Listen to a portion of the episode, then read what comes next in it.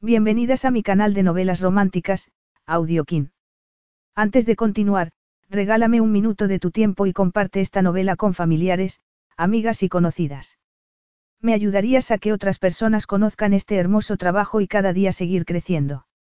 Estaré infinitamente agradecida por tu apoyo y deseando que una lluvia de bendiciones caigan sobre ti.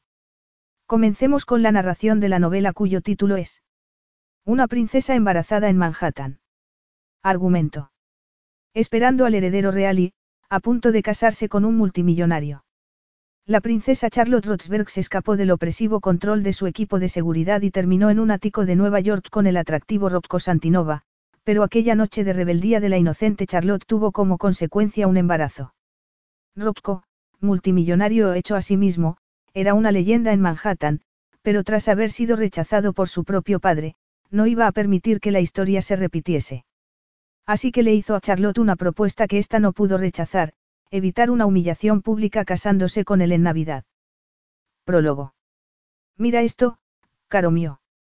Rocco Santinova solo tenía nueve años, pero era alto para su edad, con curiosidad en la mirada y gesto serio, se acercó a donde estaba su madre para mirar el escaparate de la tienda, en el que se exhibía una escena de Navidad, de fondo había pintadas unas montañas altas, cubiertas de nieve, y, delante de estas, había abetos, figuritas de niños patinando sobre hielo y casas típicas de los Alpes con sus característicos tejados inclinados a dos aguas. Así era donde yo crecí, murmuró su madre en tono casi ausente, como si no estuviese hablando con él. ¿No te parece precioso? Le hizo la pregunta en italiano, su lengua materna, y Rocco asintió. Sí, mamá. Cuando ella se giró a mirarlo, tenía los ojos llenos de lágrimas. Me gustaría llevarte allí algún día, a esquiar, como ese niño, añadió, señalando una figurita. A Rocco le dio un vuelco el corazón al ver la pendiente de la montaña que su madre estaba señalando. El desafío le produjo una descarga de adrenalina. Algún día, iremos a casa. Eran unas palabras valientes, pero su madre no parecía convencida y Rocco no lo entendió. Su madre solía hablar mucho de su casa y él no sabía cómo decirle que, para él, su casa estaba en Nueva York y que los rascacielos metálicos eran su versión de las altas montañas. Algún día conquistaría uno de ellos. En mi pueblo hay un restaurante, justo en el centro, en el que preparan los mejores platos que puedas imaginar. Solía ir allí todos los domingos, después de misa. La sonrisa de su madre era nostálgica y, a pesar de ser demasiado pequeño para entender por qué se le había encogido el estómago de la emoción, a Rocco no le gustó la sensación. No le gustaba ver triste a su madre. La miró y vio que tenía la vista clavada en el escaparate, así que le preguntó. ¿Y qué más haremos? Eso pareció despertarla. Miró a Rocco con una extraña sonrisa en los labios. Por las noches, cantan unos villancicos preciosos. Tomaremos chocolate caliente y nos sentaremos a escucharlos durante horas. Como yo hacía cuando era niña. Su madre lo agarró de la mano. La de ella era áspera de tanto limpiar y al notar sus callos a Rocco se le encogió el corazón. No podía solucionar los problemas de su madre, solo podía escucharla y asentir. Entonces, ella echó a andar hacia el metro y, por el camino, hablaron todo el tiempo de su pueblo, que describió con todo lujo de detalles para Rocco. Y cuando subieron al viejo tren que los llevaría hasta su minúsculo apartamento en Brooklyn, Rocco se juró que algún día llevaría a su madre de vuelta a casa. Ella era lo único que tenía. Rocco no podía saber en aquel momento que diez años más tarde estaría completamente solo y que tendría a su alcance la vida que se había jurado darle a su madre, pero demasiado tarde para Allegra Santinova. Capítulo 1. La princesa Charlotte Roxburgh llevaba casi una hora con el corazón a punto de salírsele del pecho. Desde que había dado esquinazo a sus guardaespaldas hacia el final de la fiesta a la que había acudido. Lo había hecho de manera espontánea, imprudente y muy divertida. Charlotte se había comportado como una niña buena durante casi toda su vida y en esos momentos estaba a punto de anunciarse su matrimonio concertado con el jeque de Abu Emel, al que ella había accedido sencillamente porque era consciente, siempre lo había sido, de que era su destino. Más que eso, el fin de su existencia era darle un heredero al trono, ya que su hermano no lo podía dar. Se le hizo un nudo en el estómago solo de pensarlo. La habían educado para que entendiese lo que se esperaba de ella, pero eso no significaba que tuviese que gustarle, ni que fuese a aceptar su futuro sin revelarse lo más mínimo antes. Avanzó por el bar, que estaba muy lleno, tomó aire y olió a perfumes caros, a tabaco, a alcohol y a latón pulido. Había mucho ruido, voces y risas y, cuando se detuvo y prestó atención, oyó de fondo una guitarra clásica. Al llegar a la barra miró a su alrededor. Hombres y mujeres iban muy bien vestidos y eso se debía, sin duda, a la proximidad del bar con Wall Street. Aquello era una locura. Iban a despedir a sus guardaespaldas, pero la idea de volar hasta Nueva York solo para acudir a un evento y, una vez más, pasarse tres horas sonriendo y asintiendo, para después volver al hotel rodeada de seguridad, le había parecido horrible. Oyó reír a un hombre y se giró hacia él de manera instintiva. Este estaba hablando con una mujer, una mujer que sonreía y parecía estar coqueteando con él. Charlotte sintió que se excitaba mientras observaba su interacción, la química que había entre ambos, y se permitió preguntarse si también la habría entre el jeque y ella. Era imposible saberlo, solo lo había visto un puñado de veces y, a pesar de que era guapo, no había despertado su imaginación. Era importante. Suspiró mientras continuaba avanzando y entonces vio a un hombre en la barra que la dejó sin aliento. Tenía el rostro simétrico y gesto decidido, sus facciones eran casi demasiado duras y angulosas, lo que le daba un aspecto despiadado que hizo que Charlotte se estremeciese. Era alto y grande, tenía los hombros anchos, parecía fuerte, como un animal salvaje que llevaba demasiado tiempo enjaulado. A ella se le secó la boca al admirar la anchura de sus hombros y los músculos de sus brazos. Llevaba unos zapatos de piel hechos a mano, unos pantalones vaqueros negros que le sentaban como un guante, y una camisa que se le había salido de los pantalones por un lado, remangada, que le daba un aspecto desenfadado que hizo que a Charlotte se le acelerase todavía más el corazón.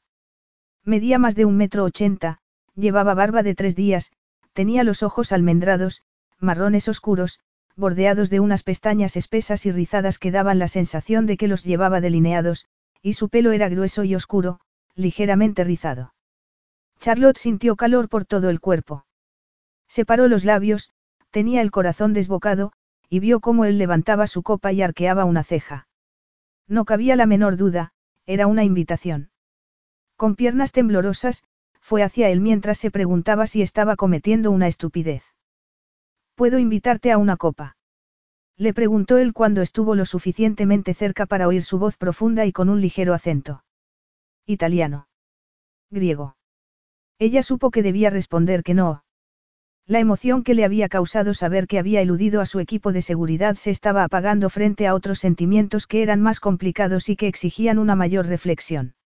Y, sin embargo, levantó la cabeza hacia él para mirarlo y volvió a sorprenderse de su perfección.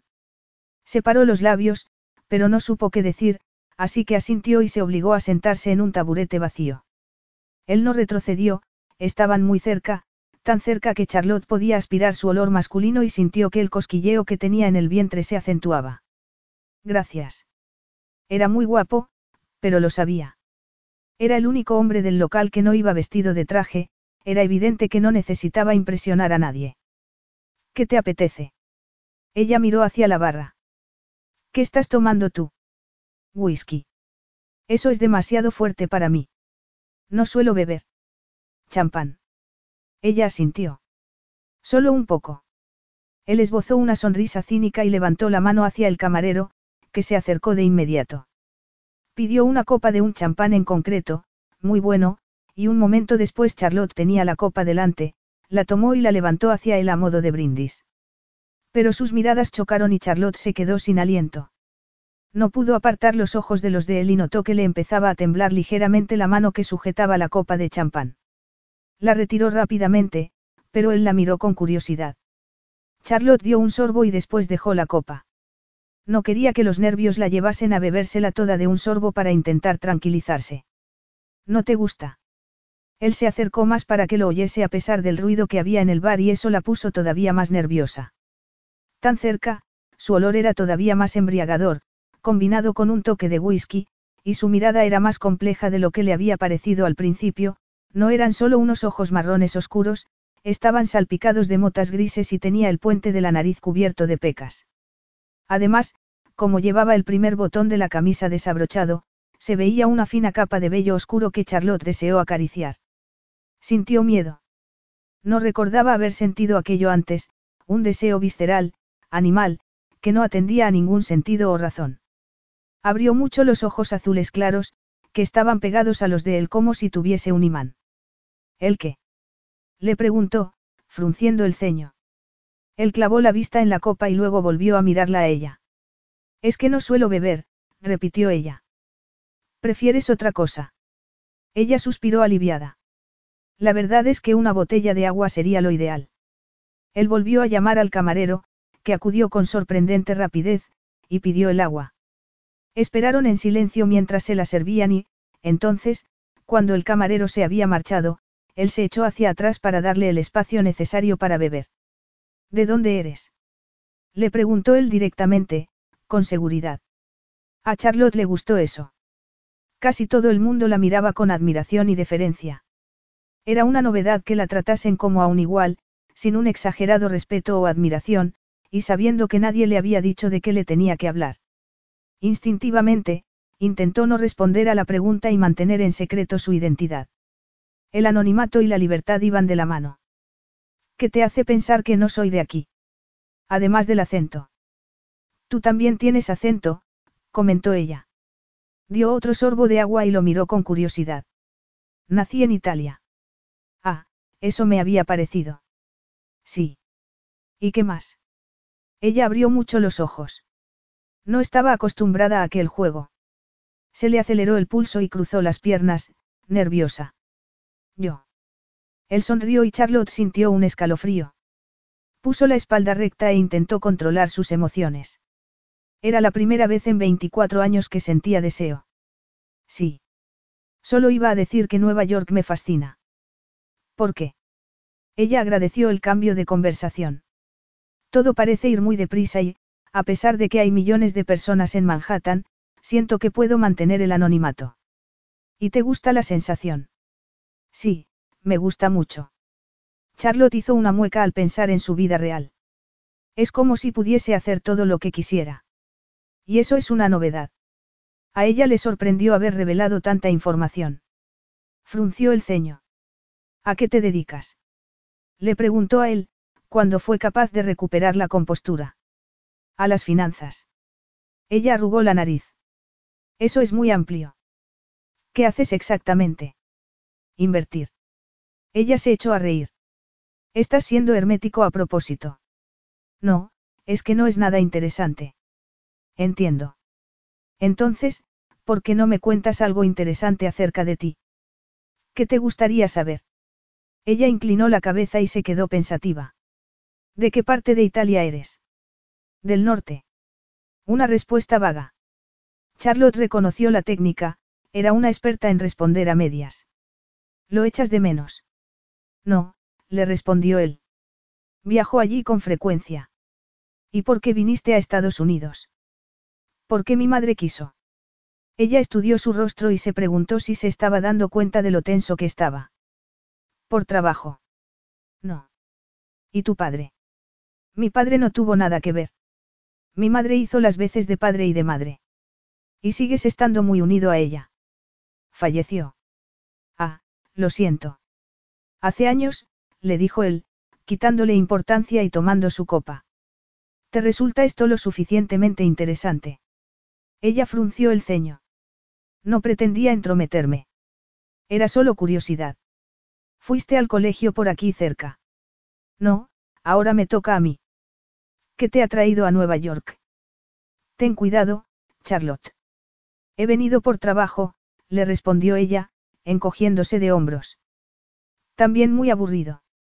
Él la miró con los ojos entrecerrados. ¿Cuánto tiempo vas a estar aquí? Me marcho mañana. Eso no nos da mucho tiempo. ¿Para qué? Le preguntó Charlotte casi sin aliento. La sonrisa de él no pudo ser más seductora. Para explorar. Ella apartó la mirada. Se sentía avergonzada por haber mostrado interés en aquel hombre.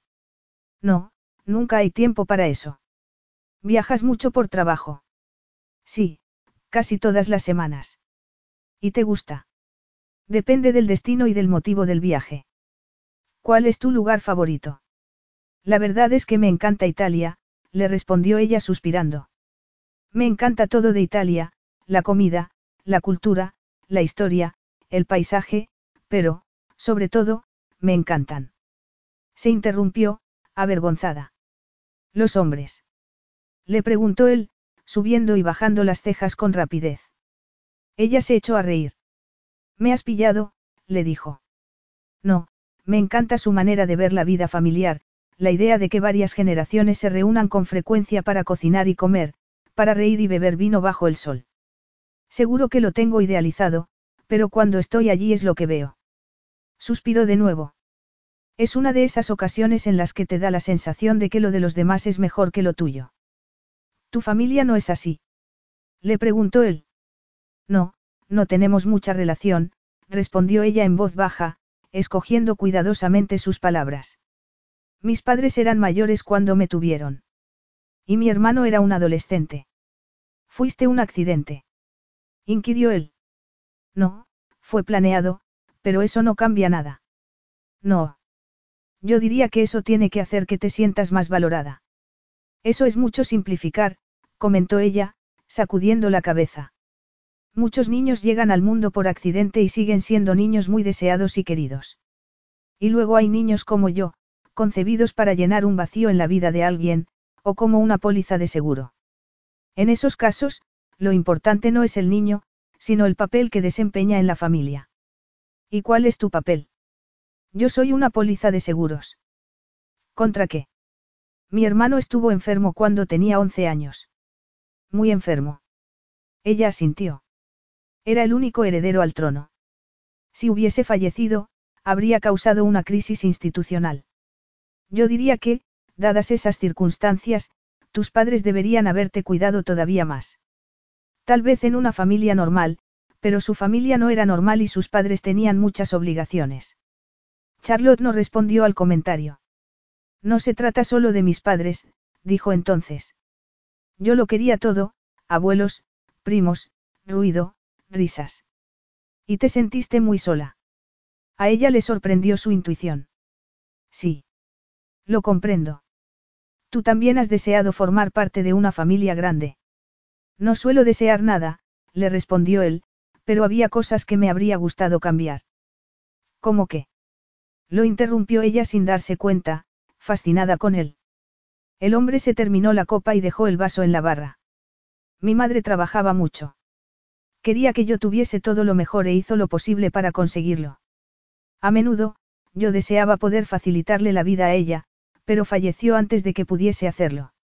Charlotte sacudió la cabeza con tristeza. Estoy segura de que para ella lo importante era tu intención. Se miraron a los ojos y Charlotte sintió calor. De repente, se puso en pie, abrumada por el deseo que sentía por él. Debería marcharme. Estaba perdiendo el control de la situación.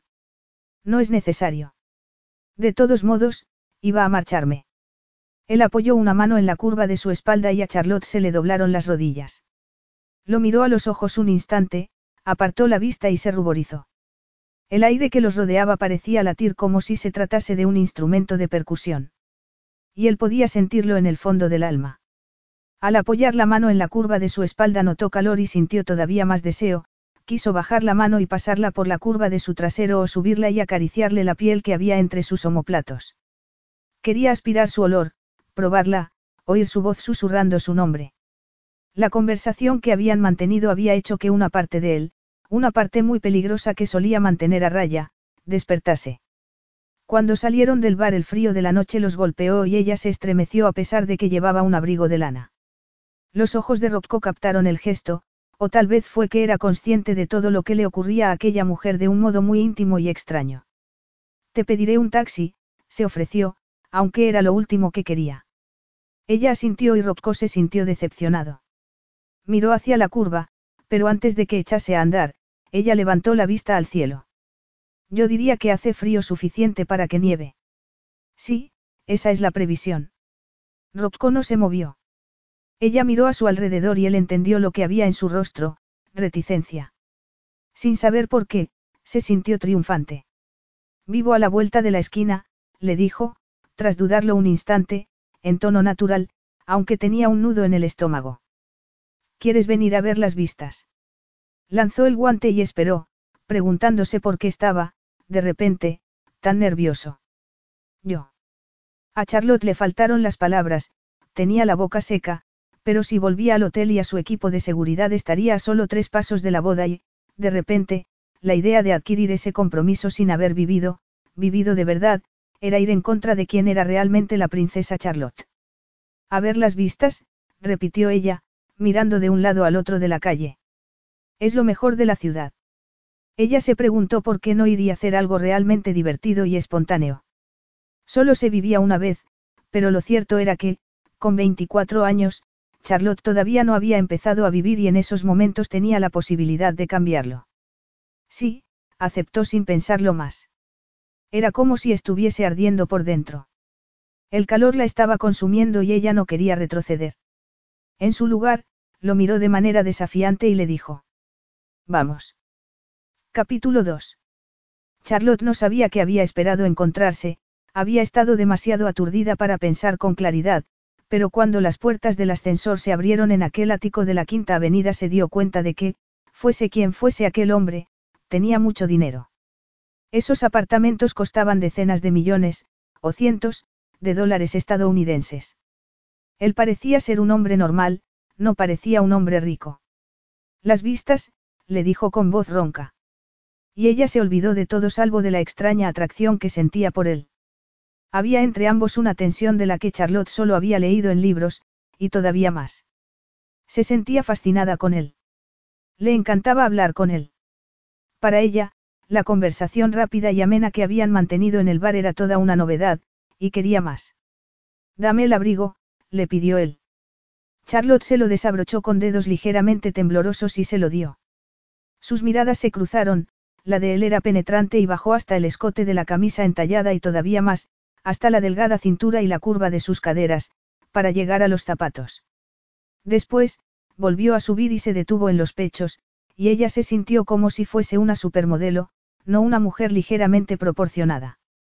Él se apartó y dejó el abrigo de Charlotte en el respaldo de una silla antes de volver a acercarse y mirarla desde una distancia mucho más segura.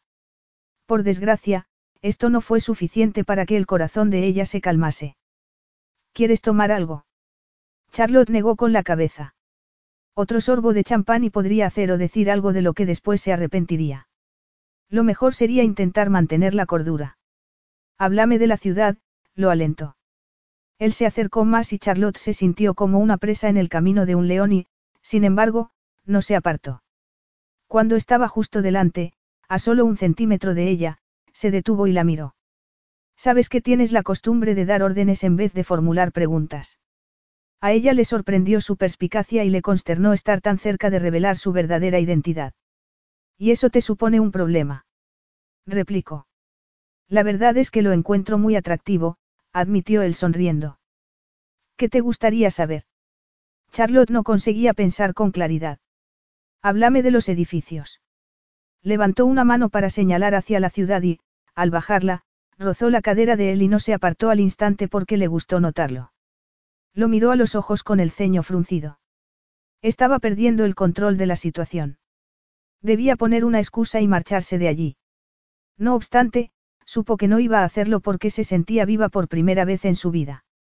Él apoyó una mano en su espalda, como había hecho en el bar, y la hizo girarse ligeramente. La reacción de Charlotte fue la misma que un rato antes, sintió dentro fuegos artificiales. Allí está el Empire State Building, empezó él, señalando.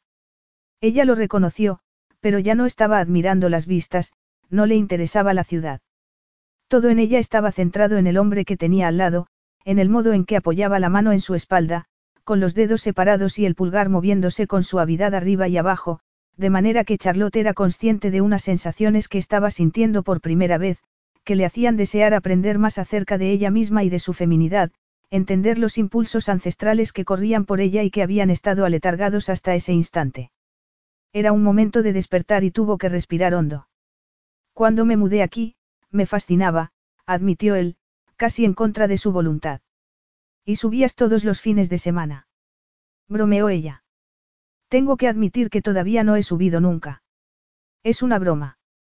¿Te parece divertido? No, pero supongo que me sorprende. Se giró hacia él y se arrepintió de haberlo hecho. Yo no podría dormir con estas vistas, comentó Charlotte, girándose de nuevo para que no se malinterpretasen sus palabras. Uno se acostumbra, dijo él en tono cínico.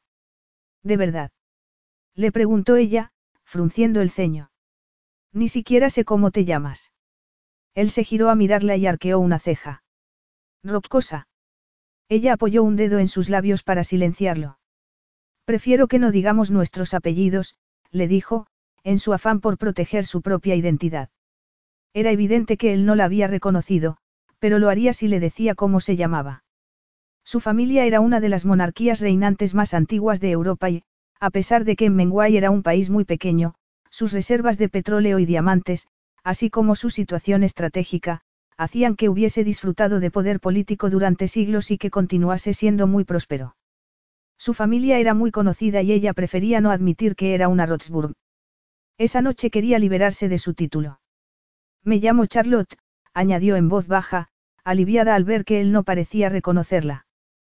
Te va bien el nombre, le respondió Rocco. Ella bajó la mano al notar el movimiento de sus labios, como si se hubiese quemado, porque su aliento caliente hizo que volviese a sentir mucho calor por dentro. Sintió placer, y culpa también, porque sus guardaespaldas debían de haber recibido una buena reprimenda por haberla perdido. Sin embargo, era su vida y se merecía vivirla, aunque fuese solo aquella noche. No había pedido ser la princesa de Menguay. No había pedido tener el peso de las expectativas de sus padres sobre los hombros toda la vida y, no obstante, había hecho todo lo que se esperaba de ella pensando que, algún día, este acto de contrición haría que se ganase su amor. Con 24 años, había desistido en el intento, pero era difícil romper con las costumbres de toda una vida. Separó los labios y se balanceó hacia adelante de manera instintiva. Su falta de experiencia con los hombres significaba que no sabía cómo dominar la tentación ni cómo ocultar sus sentimientos. Alguien como Rocco, que debía de tener tanta experiencia como inexperiencia tenía ella, debía de ser capaz de leerla como un libro abierto. ¿Y te gusta vivir en la ciudad? Le preguntó en un susurro. A veces. Es una respuesta muy enigmática. Él casi sonrió, pero le salió más bien una mueca. Soy un hombre misterioso, ¿qué quieres que te diga? Como James Bond. O Austin Powers. Charlotte se echó a reír porque aquel hombre no podía parecerse menos a ese personaje. No lo creo. Él se acercó más, o tal vez fue ella quien lo hizo, y Charlotte sintió calor entre los muslos y tuvo la sensación de que los pechos se le hinchaban en el sujetador. Levantó la mirada a sus ojos, respirando con dificultad, como si acabase de correr un maratón. Rocco levantó una mano y le acarició la mejilla, haciéndola suspirar, saboreando el contacto. Tienes unos ojos preciosos. Ella parpadeó, el cumplido, mezclado con la caricia, hizo que se sintiese como si todo su cuerpo fuese de mantequilla. Lo mismo estaba pensando yo de los tuyos, le respondió con voz ronca. De hecho, estaba intentando decidir si son marrones, plateados o dorados. ¿Y qué has decidido? Le preguntó él, acercándose más. Nada, murmuró ella. ¿Tú qué opinas? No lo he pensado nunca. Ella pensó que el corazón no le podía latir más deprisa. Podía el deseo causar un infarto. Levantó un dedo tembloroso hacia sus ojos. El exterior es oscuro, como los troncos de los árboles en el bosque, pero hacia el centro es como si brillase el sol. El sol. Repitió Rocco con escepticismo. Y ella sonrió y asintió muy despacio. Y luego están esas pequeñas motas que son como estrellas, atrapadas en el bosque. Hay que fijarse bien. Son fascinantes. Tienes mucha imaginación. Solo estoy describiendo lo que veo. ¿Y qué sientes? Charlotte se quedó sin aliento. Me siento confundida, respondió con toda honestidad.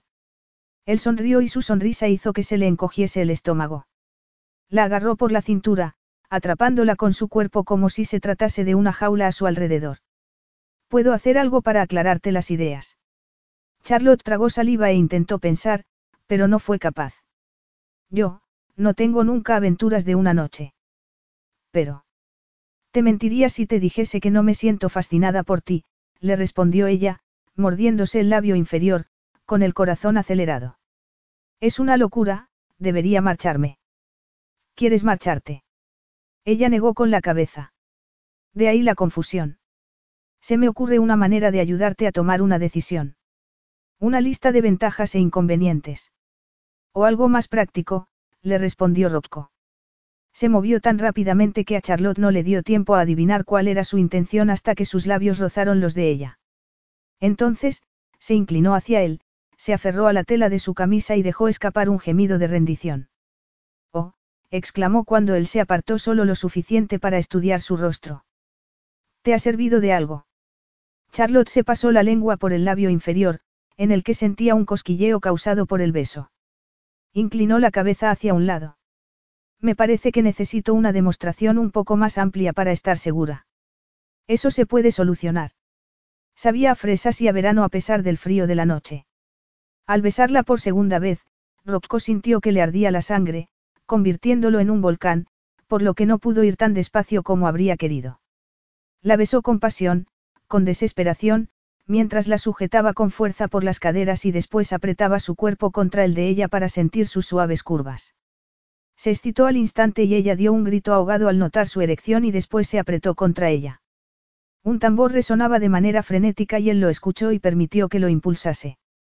Sacó la camisa de los pantalones de Charlotte y conectó con su piel desnuda, que era todavía más suave de lo que se había imaginado que sería su pelo. Ella se estremeció cuando la tocó y Rocco se apartó un instante. ¿Tienes frío? No. Volvió a besarla, sonrió contra su boca mientras le desabrochaba la camisa con rapidez, moviendo los dedos de manera instintiva hasta que la camisa se abrió y se la pudo quitar. Tenía la piel de gallina cuando se apartó para mirarla y Rocco se excitó todavía más. Era preciosa. Tenía una piel perfecta, dorada, y el sujetador color crema le quedaba perfecto. Su vientre era plano, la cintura, estrecha, los pechos, generosos. Rocco no se pudo resistir a subir las manos y acariciárselos por encima del sujetador. No he hecho esto antes, repitió ella. Y el pensar que nunca había tenido una aventura avivó todavía más el deseo en él. Era distinta a las demás, por eso le resultaba tan fascinante. No te lo tendré en cuenta, le prometió, alargando las manos para desabrocharle el sujetador. Ella tomó aire y Rocco devoró sus pechos con la mirada. Como estaba centrado en su cuerpo, no se dio cuenta de que Charlotte se ruborizaba y se mordía el labio inferior. Él bajó la boca a un pecho y se metió el pezón en ella, lo acarició con la lengua y disfrutó al notar que el cuerpo de Charlotte reaccionaba y se ponía a temblar de manera tan sensual y natural que Rocco sintió que iba a estallar. No sabía por qué, pero aquella noche no tenía nada de normal. Tal vez porque había surgido de manera inesperada, porque habían conectado al instante. La impaciencia de sentir todo su cuerpo se apoderó de él. La llevó en brazos al dormitorio y, al llegar a la cama, la bajó al suelo haciendo que su cuerpo se frotase contra el de él. Vaya, murmuró Charlotte, mirando por la ventana del dormitorio, con vistas a Manhattan. Eso mismo estaba pensando yo.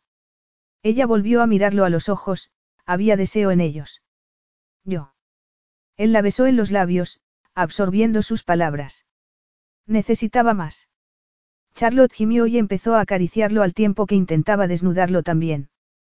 Necesitaba estar piel con piel con él, quería pasar las palmas de las manos por su pecho, sentir la capa de vello que lo cubría, sentir sus pezones en los dedos. Por fin, le quitó la camisa, apartándola como si le molestase y haciendo un sonido triunfante antes de pasar los labios por su clavícula y después seguir bajando hacia el pecho para acariciarlo con la lengua. El placer fue tan inesperadamente intenso que a Rocco se le escapó un suspiro y la agarró por la cintura con fuerza. Ella lo miró a los ojos y sonrió. Era evidente que sabía lo que le estaba haciendo. Rocco se quejó. Se sentía desbocado y no le gustaba la sensación. Rocco Santinova siempre controlaba la situación. Así era como había salido de la pobreza y había conseguido colocarse en lo más alto del sector financiero en Nueva York, convirtiéndose en el hombre más rico del mundo. No había sucumbido a los impulsos ni se había dejado llevar por la pasión. Era todo lo contrario que su padre en ese sentido, tomaba las decisiones con la cabeza, no con otras partes de su anatomía, ni con el corazón. No obstante, en esos momentos sintió que se le escurría el control entre los dedos y le gustó la sensación, decidió permitir que ocurriera, solo en esa ocasión. Charlotte bajó las manos a los pantalones de Roccoy, con dedos temblorosos y torpes, intentó bajarle la cremallera. La sensación que tenía era muy extraña, No era como si estuviese subida a una montaña rusa, sino como si la estuviese sobrevolando. Su cuerpo se había divorciado de su mente y de sus sentimientos, ya nada los mantenía unidos. Estar cerca de él era embriagador. Era como si lo necesitase para respirar y no hubiese nada más. No había corona, ni una boda inminente, no había ninguna obligación más allá de aquella. Notó sus músculos calientes y suaves y se sintió segura. Suspiró aliviada cuando consiguió desabrocharle los pantalones y él se los quitó, revelando lo mucho que la deseaba, su erección solo oculta por unos calzoncillos negros. Le dio un vuelco el corazón al darse cuenta de lo que estaba a punto de hacer y sintió que le costaba respirar. Entonces, él la tomó en brazos, volvió a besarla en los labios y la tumbó en la cama. Sus piernas se entrelazaron, Charlotte notó su erección entre los muslos y sintió calor. Inclinó la cabeza y él le dio un beso en el cuello, haciendo que el roce de su barba le enrojeciese la piel. Se le encogió el corazón cuando él le quitó los pantalones con mucha más facilidad de lo que lo había hecho ella, bajándoselos y acariciándole las caderas, los muslos, haciendo que se le pusiese la carne de gallina y que se estremeciese un poco ante la intimidad de sus caricias. Pero la sensación hizo que no importase nada más. Charlotte solo era consciente de lo bien que se sentía entre sus brazos, tocándolo, como si, por primera vez en la vida, fuese una mujer. Él la acarició entre los muslos y luego la miró a los ojos. Me cortas la respiración, le dijo. Ella ignoró el cumplido. No hacían falta palabras cuando sus cuerpos podían bailar así. Demuéstramelo, le pidió, como si ella fuese la princesa que era y él, su esclavo sexual. Con mucho gusto. Rocco abrió el cajón de la mesita de noche y sacó un preservativo. Se incorporó y, sin dejar de mirarla, se lo puso. Charlotte tenía el corazón acelerado, no solo por el deseo, sino también porque, de repente, sentía pánico, porque aquella era una decisión que tenía que haber reflexionado más y, sin embargo, cuando Rocco volvió a pegarse a su cuerpo, tuvo la certeza de que quería aquello, de que lo necesitaba. Él le separó las piernas con seguridad y con fuerza, de un modo muy masculino, autoritario. Era un hombre muy seguro de sí mismo y era imposible no fijarse en él. En cuanto te vi entrar en el bar, te deseé, le murmuró Rocco al oído, con voz ronca. Y ella se estremeció. Entonces, la penetró, sin más preámbulos, con rapidez y con fuerza, y la sensación de placer se vio sustituida por una de dolor cuando su cuerpo la invadió, la poseyó. Charlotte dio un grito ahogado y cerró los ojos. Él se quedó inmóvil y, cuando ella abrió los ojos, la estaba mirando como si estuviese enfadado y con incredulidad. Charlotte. Pero a ella el dolor ya se le estaba pasando y seguía deseándolo, así que le clavó las uñas en la espalda y apretó los labios. No pares. Él juró entre dientes. No pares, por favor, insistió ella. Rocco la miró a los ojos como si estuviese debatiéndose por dentro, pero, por suerte, empezó a moverse de nuevo, más despacio en esa ocasión, tratándola con cuidado cuando le levantó las piernas para que lo abrazase por la cintura. Lo quiero todo, le dijo ella. No me trates como si me fuese a romper. Hace mucho tiempo que no me acuesto con una virgen, le respondió él, pero después la besó. Charlotte le devolvió el beso sin saber cómo se sentía. Ya no soy virgen. Él no respondió a aquello, pero empezó a moverse con más rapidez, poseyéndola como ella necesitaba y quería, proporcionándole un placer inmenso que la hizo sentirse salvaje y fuera de control. Ella le clavó las uñas en la espalda y se movió al mismo ritmo. Después, se apoyó en el colchón y levantó las caderas, y lo sintió de un modo tan profundo que pensó que formaba parte de ella. Sintió todavía más placer y eso la cambió, tuvo la sensación de estar en la estratosfera y, después, de que todo giraba a su alrededor. El calor la cegó, todo su cuerpo se sacudió de manera incontrolable y se le escapó un gemido. Sintió que le costa respirar, pero él continuó moviéndose en su interior y el placer que había empezado a menguar volvió a avivarse, hasta que la descarga la sacudió todavía con más fuerza. En esa ocasión, Rocco la acompañó y también gimió mientras temblaba sobre su cuerpo. Charlotte cerró los ojos, sintiendo aquella sacudida de placer como si fuese la espuma del mar golpeando contra la orilla. Al principio, le fue imposible hablar. Solo podía pensar que jamás se había sentido tan, tan bien con un acto de rebelión. Capítulo 3. Rocco volvió a vociferar. Eso ya lo has dicho antes, murmuró ella, sin poder evitar sonreír. Se quedó allí tumbada, sintiendo el peso de su cuerpo, su respiración, su olor, y se le escapó un suspiro. Debías habérmelo contado. Te lo conté, le respondió ella, frunciendo el ceño. Él la miró como si también se sintiese confundido. Pensé que querías decir que nunca habías tenido una aventura de una noche. Eso, también, le contestó ella, viendo que en el rostro de él había incredulidad y, tal vez, ira, o decepción. Lo siento si no esperabas. ¿Cómo iba a esperar esto? La interrumpió él, tumbándose en la cama y mirándola fijamente. No eres una adolescente, eres una mujer. De repente palideció. ¿Verdad? Tengo 24 años. Menos mal.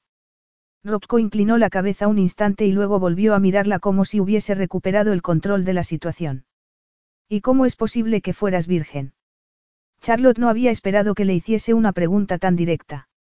No supo cómo responder. Eres monja. Amis. Te has escapado de un convento. No, no exactamente, le dijo ella sonriendo. A mí no me parece gracioso, repuso él, poniéndose en pie. No me gusta que me mientan. No te he mentido, le aseguró Charlotte. Te dije que no había hecho esto nunca. Y no me di cuenta de que no me habías entendido. Él seguía estando serio. Está bien, pero, ¿por qué eras virgen? Ella inclinó la cabeza, no fue capaz de responder. ¿Cómo iba a explicarle a un hombre como aquel cómo había sido su vida? ¿Cómo podía responderle sin dejar al descubierto su identidad? Eso no es asunto tuyo. Por supuesto que sí, la corrigió Rocco. Charlotte lo miró fijamente. Se dedicase a lo que se dedicase en la vida, era evidente que aquel hombre estaba a cargo de muchas personas. Hablaba con autoridad y no tenía ninguna duda de su derecho a pedir información. Estaba acostumbrado a que lo obedeciesen. No, hemos tenido sexo, pero eso no te da derecho a saberlo todo de mí. Él la miró con sorpresa y, después, con desdén. Entonces, responde a esto, porque sí que tengo derecho a saberlo. ¿Por qué conmigo? No lo sé, admitió ella. Porque he sentido que estaba bien. Y, hasta esta noche, no lo había sentido nunca. Charlotte negó con la cabeza. No había tenido la oportunidad. Eso no tiene sentido, espetó él. ¿Quién eres? Alguien que ha entrado en un bar y ha visto a un hombre al que no se ha podido resistir, le respondió ella. Rocco juró entre dientes. Entonces, le dio la espalda. No te habría traído aquí si lo hubiese sabido. Pensé. Que era como tú, susurró ella, complacida con ello, aunque Rocco estuviese enfadado. A Charlotte le gustó pensar que parecía segura de sí misma, independiente y fuerte, una mujer dueña de su destino, aunque solo fuese aquella noche. Que tenías experiencia, la corrigió él en voz baja, girándose de nuevo a mirarla. No deberías haber venido aquí. Eso la molestó. Me estás diciendo que te arrepientes de lo que ha ocurrido. Sí. Fue la seguridad de su respuesta lo que más le dolió. Vaya. Charlotte giró la cabeza para que él no se diese cuenta de que eso le había dolido. Tenía que salir de allí. No quería llorar delante de él. Rocco suspiró. No quiero ser el primer hombre con el que te acuestas. ¿Por qué no? Alguien tenía que serlo. No quiero que pienses que puedo ofrecerte algo más. ¿Cómo qué? Amor. Un matrimonio. Le preguntó, poniendo los ojos en blanco. Estamos en el siglo XXI. Que una mujer decida acostarse con un hombre no significa que esté desesperada porque se casen con ella. Tu primera vez con alguien debía haber sido con alguien a quien hubieses conocido mejor. ¿Y quién lo dice? Él frunció el ceño. Estoy hablando en serio. ¿Hay algún libro de normas del sexo que yo no conozca? Él se frotó el cuello. No tengo ningún interés en discutir contigo, le contestó. Ella tampoco quería discutir. ¿Para qué? Su vida real estaba muy lejos de aquel lujoso ático. Se puso la ropa interior con manos temblorosas, después los pantalones, sin mirarlo, y entonces respiró hondo antes de salir de la habitación. Se sentía desorientada. Rocco la había llevado hasta el dormitorio y ella no había prestado atención, pero avanzó por el pasillo y encontró su camisa y su sujetador. Sintió que él la había seguido sin necesidad de girar la cabeza. Entonces, vio su reflejo en un espejo y se dio cuenta de que se había puesto unos pantalones. Ella se abrochó la camisa antes de girarse a mirarlo, puso los hombros rectos y volvió a convertirse de manera automática en la princesa Charlotte. Siento haberte tomado por sorpresa. No era mi intención, le dijo en tono altivo antes de ponerse la chaqueta. Y también siento que te arrepientas de lo ocurrido esta noche. Yo, no. La expresión de él era indescifrable. La vio ir hacia la puerta y la siguió con el ceño fruncido. Llegó antes que ella a donde estaba el ascensor y lo llamó. Eres preciosa, le dijo en tono de desaprobación, pero yo no tengo relaciones ni me gustan las cosas complicadas. Ella hizo una mueca. Y yo soy complicada. Charlotte dijo aquello con tristeza, porque le pesaba mucho el deber que recaía sobre sus hombros. Su futuro estaba escrito desde hacía mucho tiempo. Esa noche había sido una aberración y un regalo, pero había llegado el momento de volver a la realidad. No te preocupes, no volverás a saber nada de mí, Rocco. Este apretó la mandíbula y asintió. Después, casi como si no pudiese evitarlo, se acercó y la besó. Fue un beso lento, embriagador, que la dejó sin aliento. Ella se inclinó hacia adelante y apoyó las manos en su espalda, sujetándose con fuerza, y ambos sucumbieron a una pasión que se había calmado de manera momentánea, pero no completamente. Charlotte sintió que una manada de caballos salvajes le pasaba por encima y se sintió indefensa ante el deseo, pero Rocco mantuvo el control de la situación y, antes de que a ella le diese tiempo a hacer una estupidez y le rogase que volviese a hacerle el amor, él se apartó y retrocedió. La puerta del ascensor se abrió y ella miró hacia el interior y después a él. Bueno, adiós, le dijo, llevándose los dedos a los labios. Él inclinó la cabeza a modo de despedida y Charlotte entró en el ascensor con el corazón acelerado al pensar lo surrealista que era lo que acababa de ocurrir. Cuando las puertas se cerraron él esperó un momento y después se apoyó en ellas y cerró los ojos. ¿Qué había pasado allí? Sintió como si hubiesen lanzado una granada a su vida. Él siempre tenía cuidado. Siempre llevaba a sus citas a cenar antes de acostarse con ellas. Si lo hubiese hecho con Charlotte, se habría dado cuenta de lo inexperta que era. Aunque su inocencia, echando la vista atrás, había sido obvia. Pero en vez de reservarse para un hombre que significase algo en su vida, lo había utilizado a él para deshacerse de su virginidad. Y, aunque él no quisiera, siempre sería el primero para ella. Apretó los dientes con disgusto. Él también le había mentido. A pesar de estar enfadado consigo mismo, no se arrepentía de lo ocurrido. No podía arrepentirse. Si pensaba en cómo habían hecho el amor, solo quería volver a hacerlo. Gimió, atravesó el apartamento y abrió las puertas de cristal. Hacía mucho frío y casi no llevaba ropa, pero no le importó. Salió a la terraza y agradeció que lo golpease el viento. Apoyó las manos en la barandilla y miró hacia la calle justo en el momento en el que se acercaba un taxi. Estaba demasiado alto para verlo bien, pero tuvo la sensación de que era Charlotte la que se subía a él, sin mirar hacia arriba ni hacia atrás. Y allí se terminó todo. Fue mirar el teléfono y sentirse mal. No por Rocco, sino por todo lo ocurrido. Charlotte tenía 47 llamadas perdidas y 20 mensajes de texto.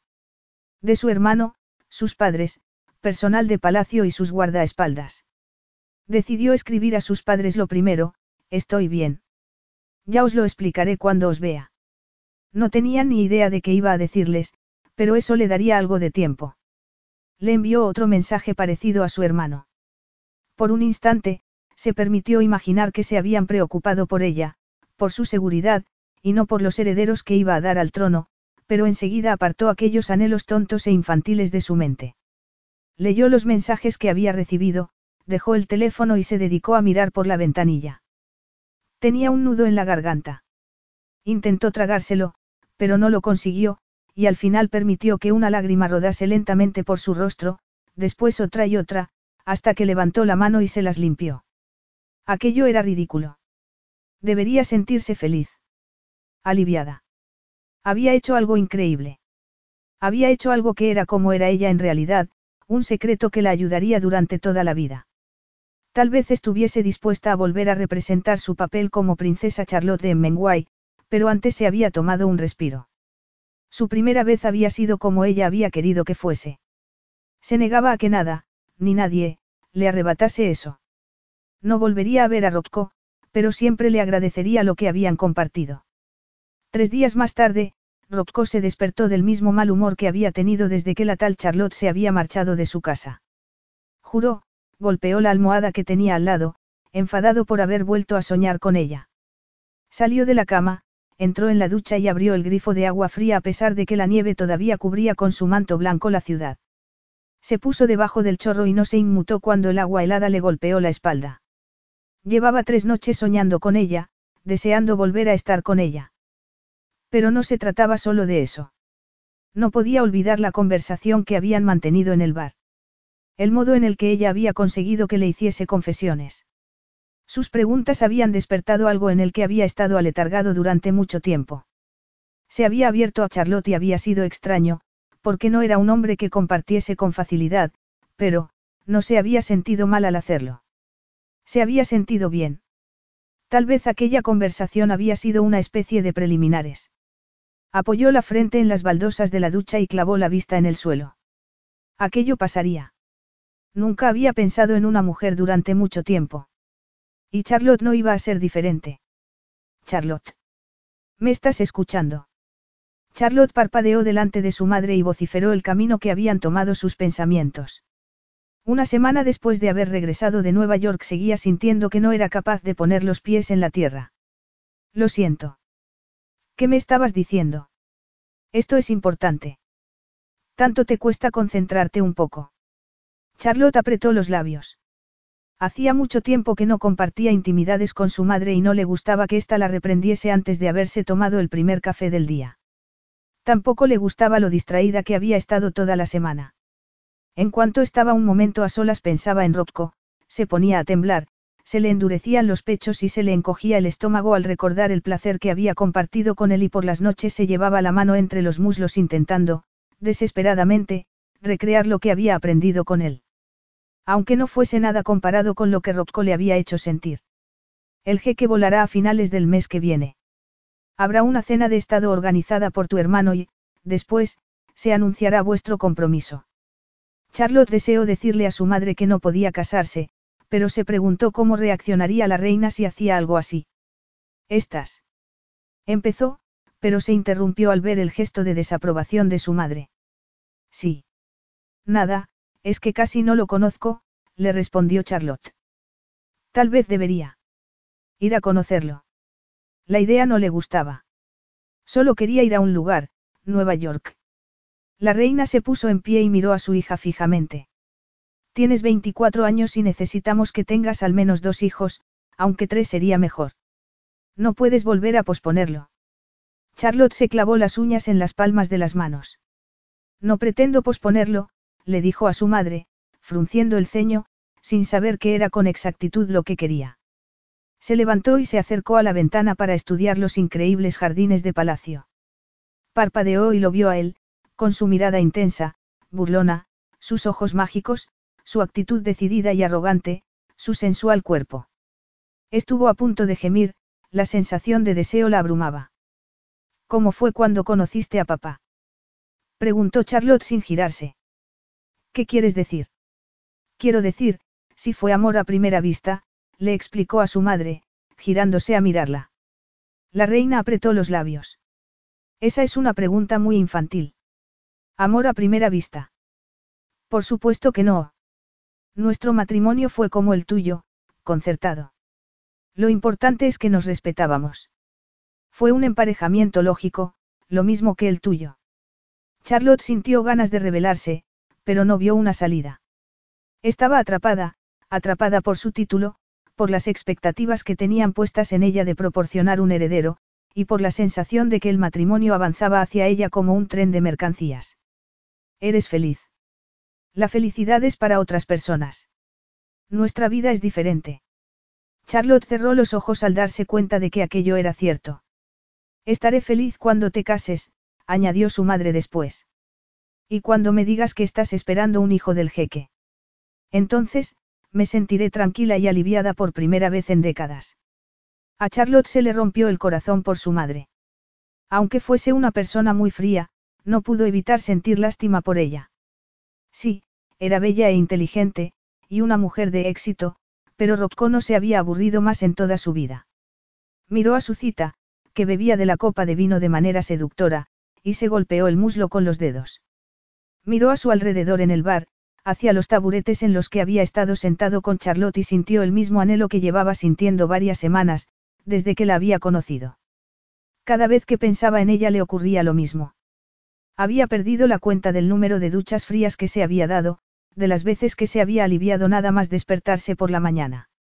Si ella no hubiese sido virgen, la solución habría sido muy sencilla, le habría pedido que volviese a salir con él.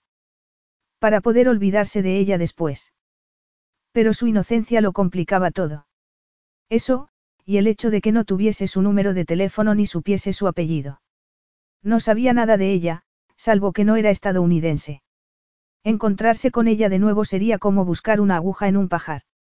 Además, aunque quería volver a verla, había algo en esa idea que no le gustaba. Un peligro que no alcanzaba a comprender, dado que nunca había tenido una relación que no fuese capaz de controlar, pero sospechaba que con Charlotte tal vez no le resultase tan sencillo. Nunca había tenido una noche como la que había pasado con ella. Era mejor dejarlo estar, olvidarlo. Seguir con su vida. Centró la atención en la morena que tenía sentada enfrente y se le encogió el estómago solo de pensar en acostarse con ella. Prefería pasar otra noche solo. Al menos tenía recuerdos de Charlotte en su cama.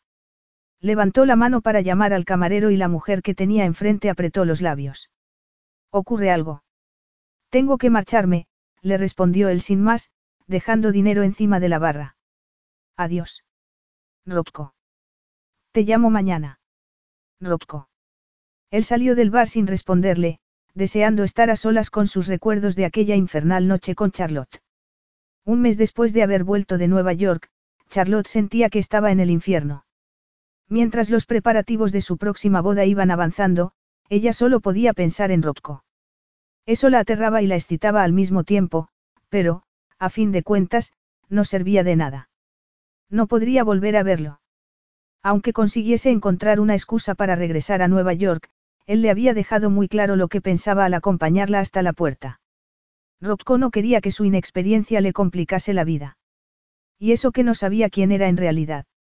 ¿De verdad me estás diciendo que me tengo que hacer una analítica completa antes de que anuncie el compromiso?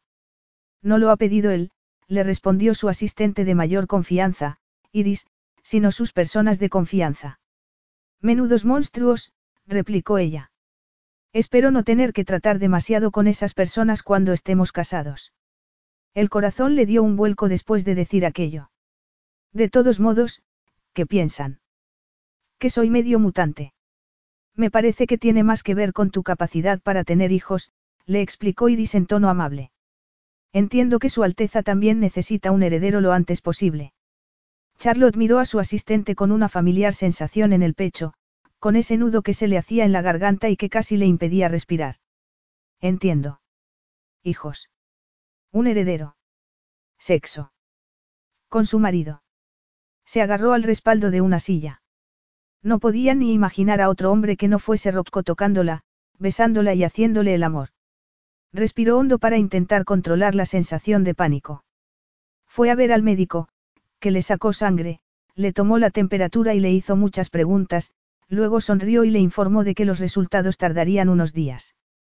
Charlotte sintió en silencio. Ah, doctora, buenas tardes. Charlotte levantó la vista del documento que había estado leyendo, relativo a una donación para una de las universidades más pequeñas de Menguay. Además de modernizar la biblioteca, estaba intentando que reformasen también sus dos salones de actos. Se nos ha olvidado algo esta mañana. Iris siguió a la otra mujer, que acababa de entrar en el despacho. No exactamente. Ella miró a Iris y después a Charlotte. Podría dedicarme un minuto de su tiempo. Charlotte le hizo un gesto para que se sentase. Ya se lo he dedicado, pero puedo ofrecerle alguno más. La doctora no sonrió. Estaba nerviosa. Charlotte se puso seria. ¿Ocurre algo? Bueno, mire, Alteza. Charlotte esperó. Sí. He recibido ya el resultado del análisis de sangre. ¿Y? Es un tema delicado, le respondió ella, mirando por encima de su hombro. No preferiría que hablásemos en privado.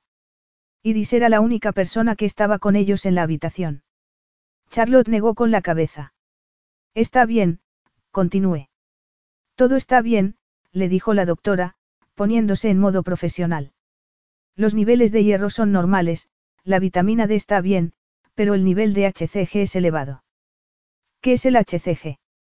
Es malo que esté alto. No si está embarazada, respondió la doctora. Charlotte se quedó de piedra, boquiabierta y sintió que el corazón se le subía a la garganta. Tardó un minuto entero en ser capaz de responder. ¿Qué ha dicho? La doctora hizo una mueca. Supongo que no se lo esperaba. Charlotte se quedó sin habla e ir y se acercó al escritorio y tomó las riendas de la conversación. Debe de ser un error. He pedido al laboratorio que rehiciese la prueba, le informó la doctora, sacudiendo la cabeza. Y no hay ningún error.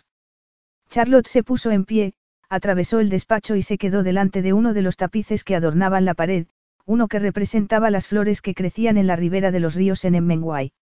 No me lo puedo creer. Iris y la doctora se quedaron en silencio. Charlotte se llevó una mano a los labios, cerró los ojos e intentó procesar aquella noticia bomba. Estaba embarazada. Gimió y bajó la cabeza. No era posible. No le podía estar pasando algo así. Su vida había estado planeada al milímetro desde antes de nacer. Esa noche de libertad de la que había disfrutado había sido maravillosa, pero no podía cambiar su futuro. Aunque, se llevó la mano al vientre y sintió que se le aceleraba el corazón. Lo que sentía en realidad era amor. Nada más oír que estaba embarazada se había enamorado de aquel bebé y ya no importaba nada más. Lo único importante era su hijo. Cualquier decisión que tomase a partir de ese momento sería pensando en su bienestar.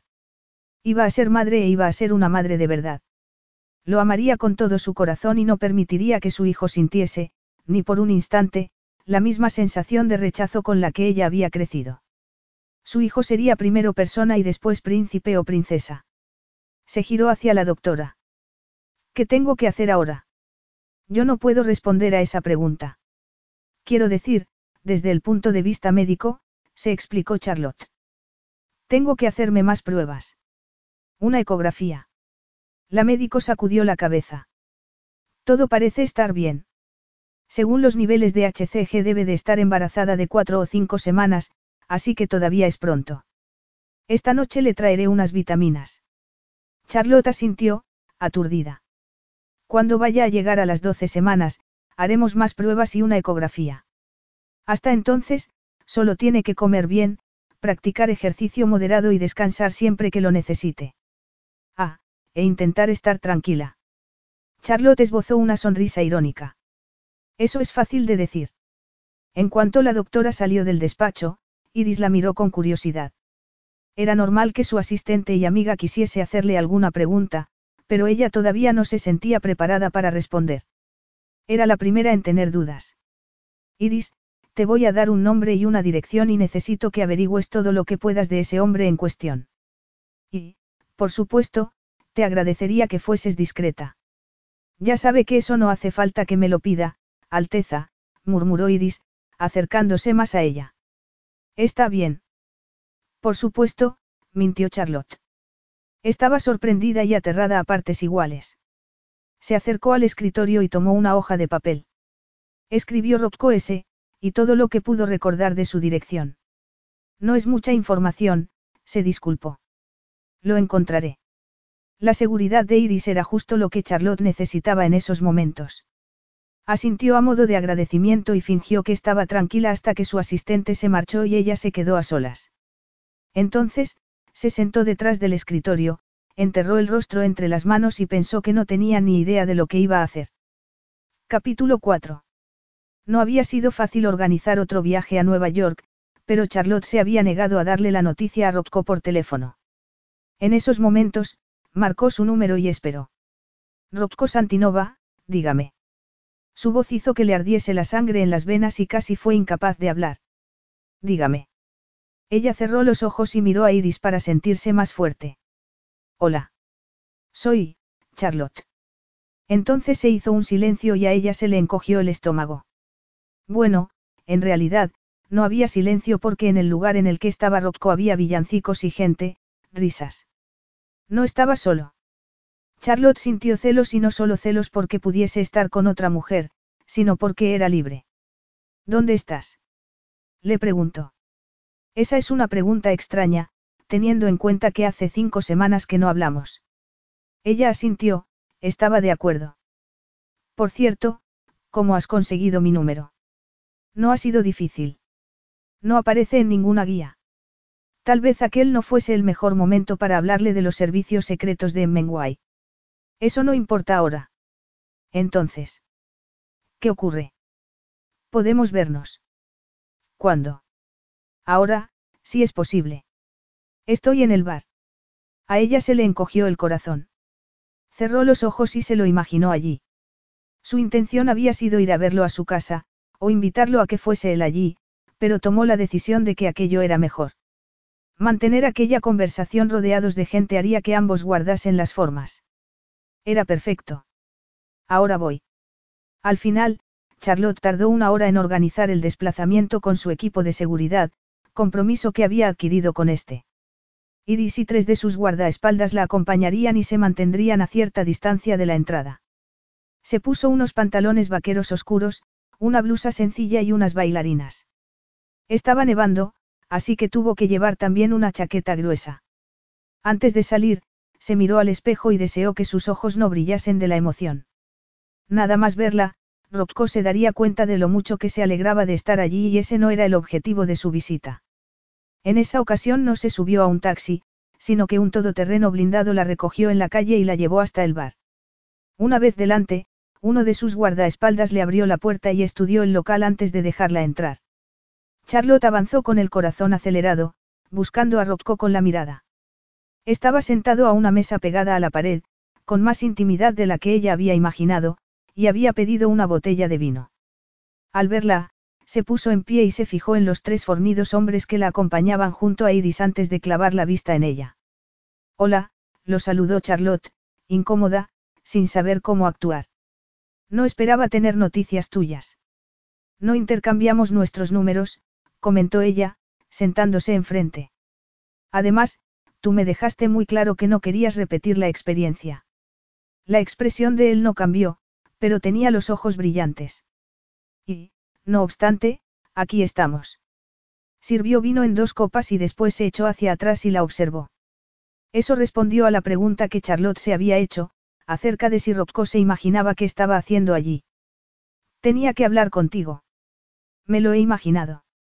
Ella se mordió el labio inferior. Ambos estuvimos de acuerdo en no revelar nuestro apellido. Y, aún así, me has encontrado. ¿Desearías que no lo hubiese hecho? Le preguntó Charlotte. Yo no he dicho eso, le respondió Rocco. Seguía habiendo atracción entre ambos y Charlotte tuvo la tentación de dejarse llevar de nuevo. No fui honesta contigo aquella noche. No. ¿A qué te refieres? Le preguntó él. Charlotte supo que tenía que decírselo, pero, allí sentada enfrente de él, deseó poder hacer cualquier cosa para ser normal. ¿Estás casada? No, todavía no, le respondió. Todavía no. Repitió Rocco, apretando los labios. Yo. Alteza. Se le acercó una mujer que debía de tener unos 40 años, que primero le habló en inglés y, después, en su lengua materna, pero solo le dio tiempo a decirle cuatro palabras antes de que uno de sus guardaespaldas se interpusiese entre la turista y la princesa. No pasa nada, murmuró Charlotte. Sabía que era usted. ¡Qué sorpresa! exclamó la mujer. Charlotte hizo una mueca y habló a la mujer como se esperaba que hablase con ella mientras era consciente de que Rocco la observaba. Podríamos hacernos una fotografía. Charlotte se sintió consternada, pero asintió y se puso en pie para hacer un selfie con la mujer. Le agradecería que no la compartiese en redes sociales. Es una cuestión de seguridad, le dijo después. Por supuesto, Alteza. Ha sido un honor. Charlotte esperó a que se hubiese marchado y luego volvió a sentarse enfrente de Rocco. Al parecer, no fuiste nada honesta conmigo, le dijo él. ¿Por qué no empiezas por el principio? Ella bajó la vista a la mesa que había entre ambos. Da igual por dónde empiece. Soy una princesa. ¿De dónde? De Emmenguay. Él entrecerró los ojos. Charlotte Roxburgh, murmuró. Sí. Y no me lo contaste. Quería escaparme solo esa noche. Y vivir como una plebeya. No fue premeditado. Solo, vi la oportunidad de escapar y la aproveché. Es muy complicado explicar cómo es mi vida, pero basta con decir que este lugar es toda una novedad para mí. Él la miró a los ojos. ¿Y llevas arrepintiéndote del engaño desde entonces? ¿O te preocupa que yo hable con la prensa? Rocco no podía ni imaginar lo mucho que su segunda pregunta le hacía recordar otra situación del pasado. No, le respondió, frunciendo el ceño. En realidad, eso tampoco importa. Es solo una parte de lo que necesito contarte. ¿Por qué? Para que comprendas lo delicada que es la situación. La situación fue una aventura de una noche, le dijo él, inclinándose hacia adelante y tocando sus labios con un dedo. Por favor, recuerda que no estamos solos, le advirtió ella. Tienen prohibidas las aventuras de una noche las princesas. Le preguntó Rocco en voz baja. ¿Es ese el motivo por el que tenías tan poca experiencia, Charlotte? Mi experiencia no importa. A mí, sí. Estoy intentando explicarte, que aquella noche, a pesar de que... Hizo una pausa, no era capaz de dirigir aquella conversación. Él suspiró con impaciencia. Estoy embarazada, dijo ella por fin. Y tú eres el padre. Entonces fue como si todo se detuviese a su alrededor y, al mismo tiempo, diese vueltas de manera salvaje, pero ella solo fue consciente del silbido que Rocco dejó escapar entre los dientes. ¿Qué has dicho? Le preguntó Rocco con incredulidad. Que estoy embarazada, murmuró Charlotte en voz tan baja que él se acercó más, con la mirada clavada en sus labios. De repente, volvió a sentirse como un niño pequeño, escondido detrás de una puerta, escuchando una conversación que no debía oír. Yo ya tengo una familia. Ese hijo no es mío, había dicho el hombre a su madre. Es tu hijo, lo quieras reconocer o no. Es tu responsabilidad. No, la responsabilidad era tuya. Me dijiste que te habías ocupado del tema. No pude hacerlo, había respondido su madre con voz temblorosa. No pude interrumpir el embarazo. ¿Y si lo conocieras? No, no lo voy a conocer y como le digas a alguien que es hijo mío, te destrozaré. ¿Lo has entendido? Le había amenazado él. No es posible, dijo Rocco en ese momento, sacudiendo la cabeza. Utilicé protección. Era una respuesta débil, era evidente que los preservativos no eran infalibles. Estoy embarazada, repitió ella por tercera vez, con gesto de preocupación. Y yo soy el padre. No puede ser nadie más. Has dicho que estabas prometida. ¿Y él? No, no tenemos ese tipo de relación. Solo he estado contigo. A pesar de que el pánico lo tenía aturdido, Rocco no pudo evitar una sensación de orgullo masculino. Ya veo lo que te parece. No pasa nada, no he venido a arruinarte la vida y no necesito nada de ti. Solo he pensado que tenías que saberlo.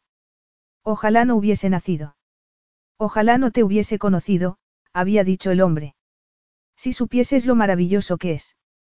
Tu hijo es tan fuerte, tan inteligente, se parece a ti en tantos aspectos. Aunque, por suerte, no tiene el corazón tan duro como tú, le había dicho su madre. Rocco se había prometido, y lo había hecho ante la tumba de su madre, que jamás sería como su padre.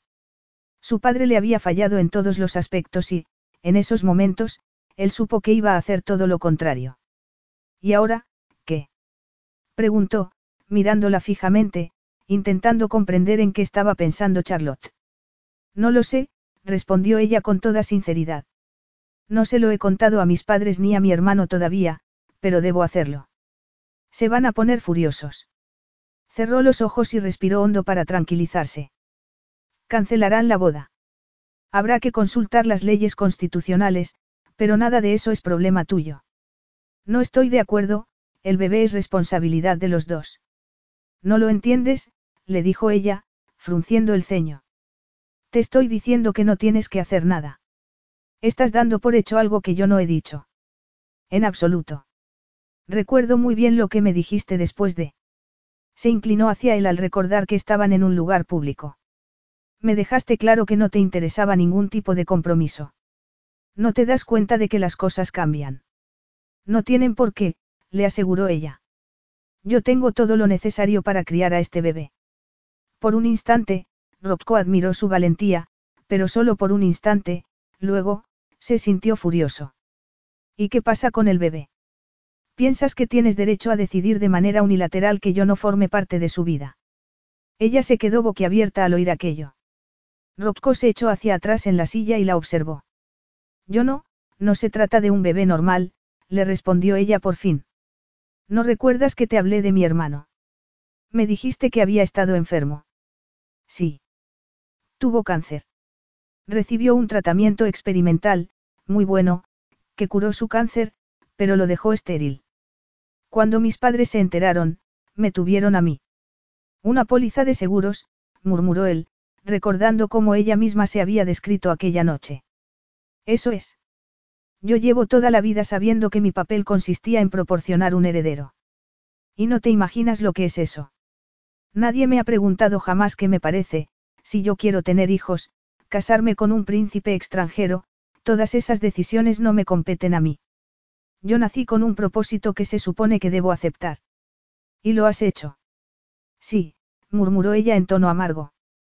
Siempre. O casi siempre. Y este bebé dificulta sus planes. Me van a matar. Esbozó una sonrisa tensa, pero no había ni rastro de humor en sus palabras. Rocco se puso recto. La situación no era la misma que la de su padre, pero él se sentía parecido, un hombre poderoso y rico negándose a reconocer a su hijo porque era también el hijo de una empleada de la limpieza. Y sus abuelos, lo mismo, habían echado de casa a su madre al enterarse de que estaba embarazada. Todo le resultaba muy familiar. No podía echar a Charlotte, ni al bebé, a los lobos. ¿Qué querrán que hagas? No tengo ni idea, admitió ella, pero preferiría no tener que oírlo. ¿Aceptarán al bebé? Charlotte palideció. No lo sé, comentó, presa del pánico. Lo querrán. Ella sacudió la cabeza, tenía los ojos húmedos. No lo sé, repitió. A él se le hizo un nudo en el pecho. Sospechaba que Charlotte sí que lo sabía. En otra familia, habría sido una pregunta fácil de responder, pero era evidente que la suya no era una familia convencional. Y la comprendía. Escúchame, Charlotte, le dijo, inclinándose de nuevo hacia adelante. Tengo una solución. Voy a tener el bebé, le dijo ella. Sí, ya lo sé, pero ¿de cuántas semanas estás embarazada? De cinco. Ella asintió.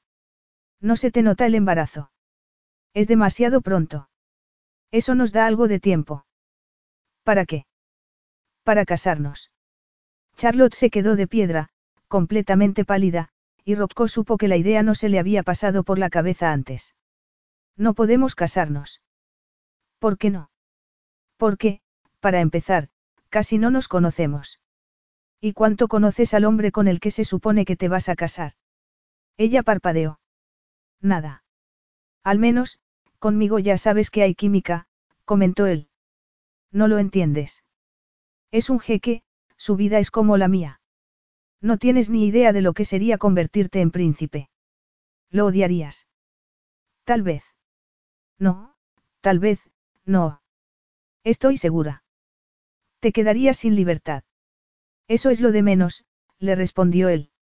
Desde el momento en el que te has quedado embarazada de mí, tu destino ha cambiado. Tenemos que hacerlo. No, es una locura. Te estás negando sin más. Ella se humedeció los labios con la lengua y él alargó una mano y tocó la suya, pero Charlotte se apartó rápidamente. Podrían vernos. Y. A eso me refiero. No tienes ni idea de cómo es mi vida. Muy triste, al parecer. Ella apartó la mirada. Digamos, por un momento, que acepto, cosa que no estoy haciendo. Entiendes que tendrías que mudarte a Emmenguay. Es allí donde pretendes criar a nuestro hijo. Charlotte asintió. Entonces, me mudaré. Ella se quedó boquiabierta. Podría trabajar desde allí. Aquí no tengo familia, no hay nada que me ate a Manhattan, admitió Rocco, sorprendido consigo mismo. Estás loco, le dijo ella en voz baja. ¿Por qué sugieres que hagamos algo así? Él dudó un instante, no estaba acostumbrado a desnudar su alma delante de nadie. ¿Por qué mi padre no me quería? le explicó. Yo fui un accidente. No fui un bebé buscado ni reconocido. Y no voy a permitir que mi hijo pase por lo que yo pasé. Ella lo miró como si sintiese pena, pero no era eso lo que Rocco quería. Cásate conmigo, princesa. ¿Sabes qué es lo que tienes que hacer? Vio que Charlotte dudaba y la miró fijamente, sin arrepentimiento. Necesito pensarlo. Te llamaré dentro de un par de días. No, si tienes alguna duda, pregúntamela ahora. Tal vez no tengas las respuestas. Ponme a prueba. Está bien, dudó ella. ¿Hay algo en tu pasado que pudiese avergonzar a mi familia? ¿A qué te refieres? No lo sé, otro hijo ilegítimo, alguna examante que quisiese vengarse, una cinta de contenido sexual, cualquier cosa que pueda ser un problema. No. Ella inclinó la cabeza. Está bien.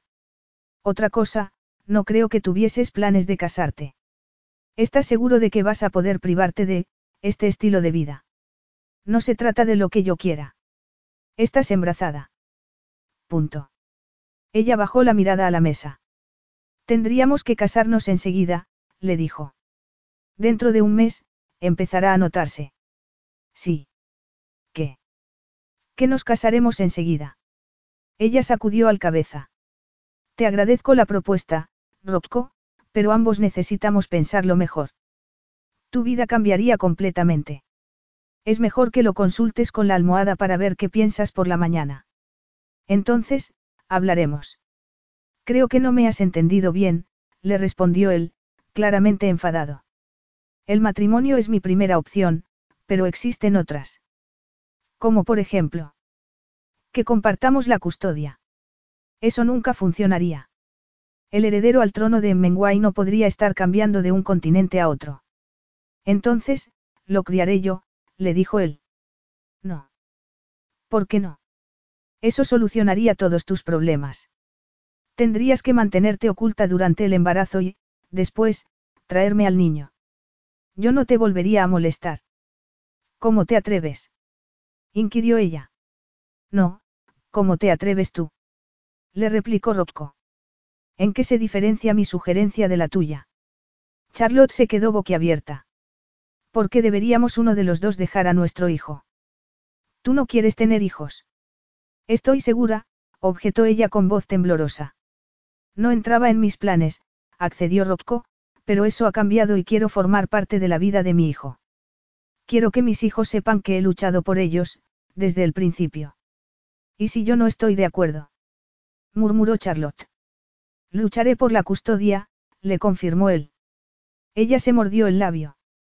En ese caso, me casaré contigo. Era una victoria, pero Rocco no se sintió triunfante. No pudo porque vio como una lágrima corría por el rostro de Charlotte y ésta se la limpiaba disimuladamente. Capítulo 5. Casi no pudo dormir. Se pasó la noche dándole vueltas al acuerdo al que había llegado con Rocco. Una boda secreta. Un hijo. Aquello no era amor, pero era su vida y el resultado de las decisiones que había tomado. De algún modo, aquella noche de rebeldía se había transformado en algo mucho más importante, permanente, y la adrenalina y la emoción la mantuvieron despierta. Fue de un lado a otro de la habitación, imaginándose cómo iba a dar la noticia. Iba a tener un bebé.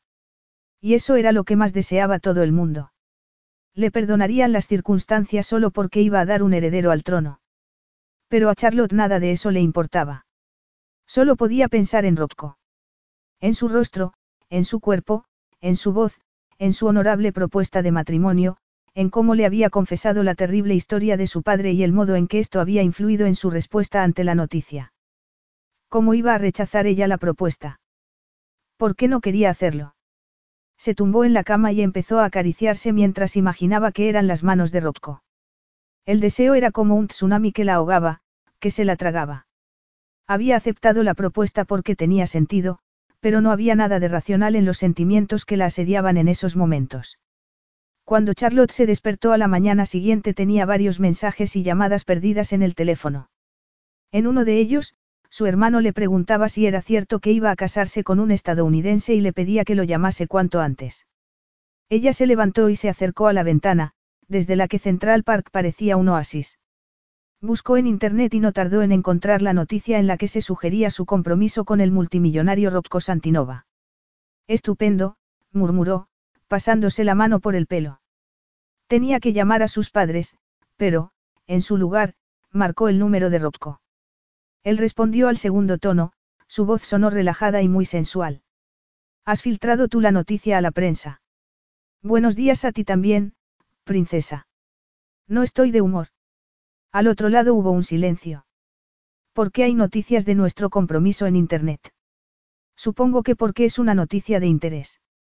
Sí, y por ese motivo tendrían que haber hecho un comunicado oficial desde Palacio. Y ahora ya lo saben también allí. Lo has hecho a propósito, ¿verdad? Querías estar seguro de que yo aceptaba. Me halaga que pienses que soy tan maquiavélico, pero yo no tengo nada que ver con el tema. Entonces, ¿cómo? Es posible que alguien nos oyese hablar en el bar. Pero, ¿y el embarazo? Le preguntó ella. Eso sí que es una noticia bomba. Tal vez nos vieron juntos o oyeron parte de la conversación, pero no toda. ¿Acaso importa? ¿Y por qué tú no estás molesto con esto? ¿Por qué no cambia nada? No, murmuró ella, pero no es lo ideal. Cierto, pero eso ya no puede evitarse. Me hubiese gustado contárselo a mis padres en persona. Se lo puedes confirmar en persona. Lo haremos juntos. La idea de Rocco la reconfortó. Mándame tu dirección, estaré allí dentro de una hora y, de ahí, viajaremos a Emmenguay. Eres consciente de que me estás hablando de mudarte a mi país hoy mismo. No voy a mudarme hoy, pero sí que voy a viajar contigo, le explicó Rocco. No es necesario, le respondió ella. Puedes tomarte tu tiempo y venir dentro de unos días si lo prefieres. Mándame tu dirección, insistió él. Rocco colgó el teléfono y ella se sintió triste. Su único valor había sido siempre poder dar un heredero a su país y en esos momentos estaba prometida a un hombre que solo iba a casarse con ella porque se había quedado embarazada. Rocco llegó 25 minutos después, vestido con unos vaqueros y un jersey negro que iba muy bien con su tez morena y a Charlotte se le aceleró el pulso nada más verlo. Buenos días, la saludó con su sensual voz, acercándose a darle un beso en los labios. Rocco, susurró ella, consciente de que sus guardias de seguridad estaban delante. Luego, miró a estos para que se marchasen. Muchas gracias. No os voy a necesitar por el momento. Qué simpáticos, comentó Rocco, arqueando una ceja. No son simpáticos, pero podrían romperte el cuello con el dedo meñique. Lo dudo, replicó él con seguridad. Entonces, sacó una pequeña caja de terciopelo negro y se la dio. Ella la abrió y descubrió un anillo muy bonito, de estilo antiguo. Es precioso, admitió en voz baja. ¿Cómo has tenido tiempo de comprarlo? Me han abierto la joyería a propósito esta mañana, le respondió él, tomando el anillo y poniéndoselo. ¿Cómo no? Era Rocco Santinova. Charlotte lo miró a los ojos y se le aceleró el pulso. El deseo se estaba adueñando de ella y necesitaba recuperar el control de la situación. Se aclaró la garganta y señaló hacia el otro lado de la habitación. Siéntate. Él no se movió, así que fue ella la que se apartó y fue hacia los sofás. En vez de sentarse, se puso detrás de uno de ellos y se agarró al respaldo. He llamado a un fotógrafo para que venga, le dijo a Rocco. Dado que ya se ha filtrado la noticia, habrá que hacer un comunicado oficial antes o después. Él no respondió y eso la puso nerviosa. Cuando lleguemos a Emmenguay tendrás que conocer a mi familia. Se te asignará un asistente de protocolo que te explicará cómo funciona todo. Lo siento, pero van a ser muchas cosas y es muy aburrido, pero también es importante. ¿Y después? Después serás un hombre libre. He hablado con Iris para que te busque una vivienda cerca de mi casa, por supuesto, pero tendrás tu propio espacio. También tendrás un despacho para que lleves a cabo todo el trabajo relacionado con tu papel como esposo mío, entrevistas, fiestas benéficas y esas cosas. No, me voy a casar contigo por el bien del bebé, pero no tengo ningún interés en convertirme en un pelele. Tengo mi propio negocio, mi vida. Aunque no me importa mudarme a Emmenguay, no voy a permitir que eso me sobrepase, seas una princesa o no. Ya veremos, le respondió ella. Pronto te darás cuenta de que no es fácil vivir conmigo, cara, le dijo él. Y deberías aceptarlo cuanto antes. Lo mejor será que escojas con cuidado tus batallas. Me estás amenazando. Él se echó a reír. Te estoy previniendo. Tengo 32 años y he estado soltero toda la vida. No es una casualidad. Si me dejas tranquilo yo haré lo mismo contigo y todo será perfecto. No era una broma. Una vez en el avión, vio el gesto de exasperación del oficial de protocolo y solo pudo hacer una mueca a modo de disculpa. Rocco era muy testarudo. Y a ella le gustaba eso. Esbozó una sonrisa y dio un sorbo a su infusión antes de mirar por la ventanilla, consciente de que su cuerpo estaba en alerta cuando lo tenía cerca. Rocco no tardó en decirle al otro hombre que ya había tenido suficiente y que quería estar a solas con su prometida.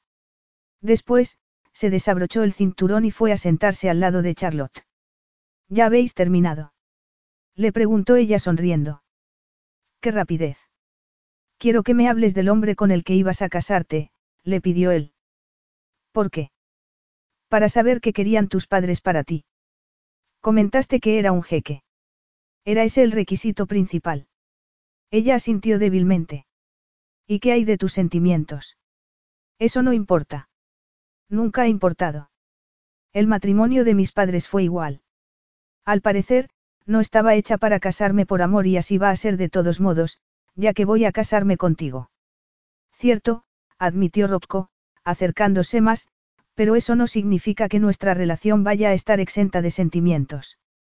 Charlotte abrió mucho los ojos. Se le había puesto la piel de gallina al tenerlo tan cerca. ¿Qué quieres decir? Rocco la miró con deseo. Que estoy deseando que llegue la noche de bodas. Rocco, le dijo ella, sorprendida. Eso no es, recuerda lo que es. ¿Y qué es? Le preguntó él, acercándose, utilizando un tono de voz más sensual, juguetón. Un accidente, le respondió ella con poca convicción. Si no me hubiese quedado embarazada, no habríamos vuelto a vernos, ¿verdad? No, admitió él, pero vamos a dejar a un lado las hipótesis. Estás embarazada. El bebé es mío. Y vas a convertirte en mi esposa en cuanto sea posible. No hay ningún motivo para que nos privemos de algo que ambos sabemos que vamos a disfrutar. Charlotte separó los labios mientras buscaba desesperadamente una contestación, un modo de contradecirlo, pero Rocco aprovechó el silencio para besarla, jugar con ella, dominarla y hacerle admitir algo que prefería negar. Rocco le hizo ver la realidad. Su cerebro le gritó que se apartase de él y recuperase el control, pero su cuerpo, que llevaba deseándolo cinco semanas, no fue capaz de resistirse. Charlotte gimió y le devolvió el beso, apretó el cuerpo contra el de él para estar lo más cerca posible. Tenía que luchar contra aquello, no podían empezar su matrimonio así, pero su cerebro se negaba a obedecerla. Tembló contra el cuerpo de Rocco, apoyó una mano en su hombro mientras una vocecilla le decía en su cabeza que se apartase, que mantuviese la calma, que fuese más cerebral, pero que tenía eso de divertido. Como la noche que se habían conocido, su espíritu rebelde salió a flote. Lo besó con total abandono y cuando él apartó los labios para mirarla, Charlotte tuvo que contener un gemido de decepción. Aquel beso no había sido suficiente. Quería más. Mientras ella tenía la sensación de que le iba a explotar la cabeza, de que todo su cuerpo estaba en llamas, Rocco parecía tan tranquilo. Solo había, tal vez, un leve brillo de diversión en sus espectaculares ojos color miel. Charlotte se había quedado sin palabras, pero lo que deseaba era pedirle que no parase. Levantó el rostro hacia él, a modo de invitación, pero Rocco no respondió. Tu primera vez fue un error. Las palabras de Rocco le hicieron daño. Charlotte parpadeó, no pudo evitar que el dolor se reflejase en sus ojos. No sabía que eras virgen, si no, habría sido diferente. No habría ocurrido, consiguió decir ella por fin. No. ¿Y por qué no? inquirió. ¿Qué tienen de terrible las vírgenes? En general, que tienen ciertas expectativas. Y yo prefiero no decepcionar a ninguna mujer haciéndole promesas que no voy a poder cumplir. Eso es. Charlotte buscó la palabra adecuada y después sacudió la cabeza con frustración. Yo no me acosté contigo porque quisiera una relación. Solo quería sexo. Conmigo, puntualizó Rocco en tono amable. Bueno, sí. Me sentí atraída por ti, pero, además, no quería seguir siendo virgen. Y allí estabas tú, tan irresistible. Me utilizaste, comentó él en voz baja. Charlotte frunció el ceño. ¿Qué podía responder a aquello? Querías deshacerte de tu virginidad y viniste a casa conmigo. Supongo que sabías que yo no tenía ni idea. No lo pensé, admitió ella.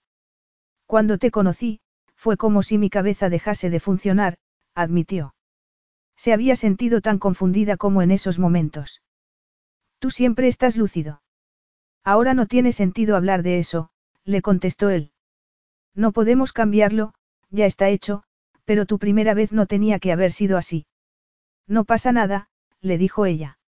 No, pero lo que tuvimos no fue sexo, Charlotte. Entonces, mi embarazo debe de ser un milagro. Rocco sonrió antes de fruncir el ceño. Lo que quiero decir es que hay muchas más cosas que no hicimos. Y mereces disfrutarlas todas. Se acercó más a ella y le susurró al oído. Y yo pretendo enseñártelas, noche tras noche.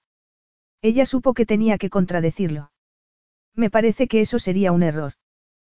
¿Por qué? Charlotte dudó. Porque este matrimonio sería más sencillo si mantuviésemos las distancias. Él asintió. Me mantendré alejado de ti, le prometió, alargando la mano para desabrocharle un botón de la camisa. ¿Y tú de mí?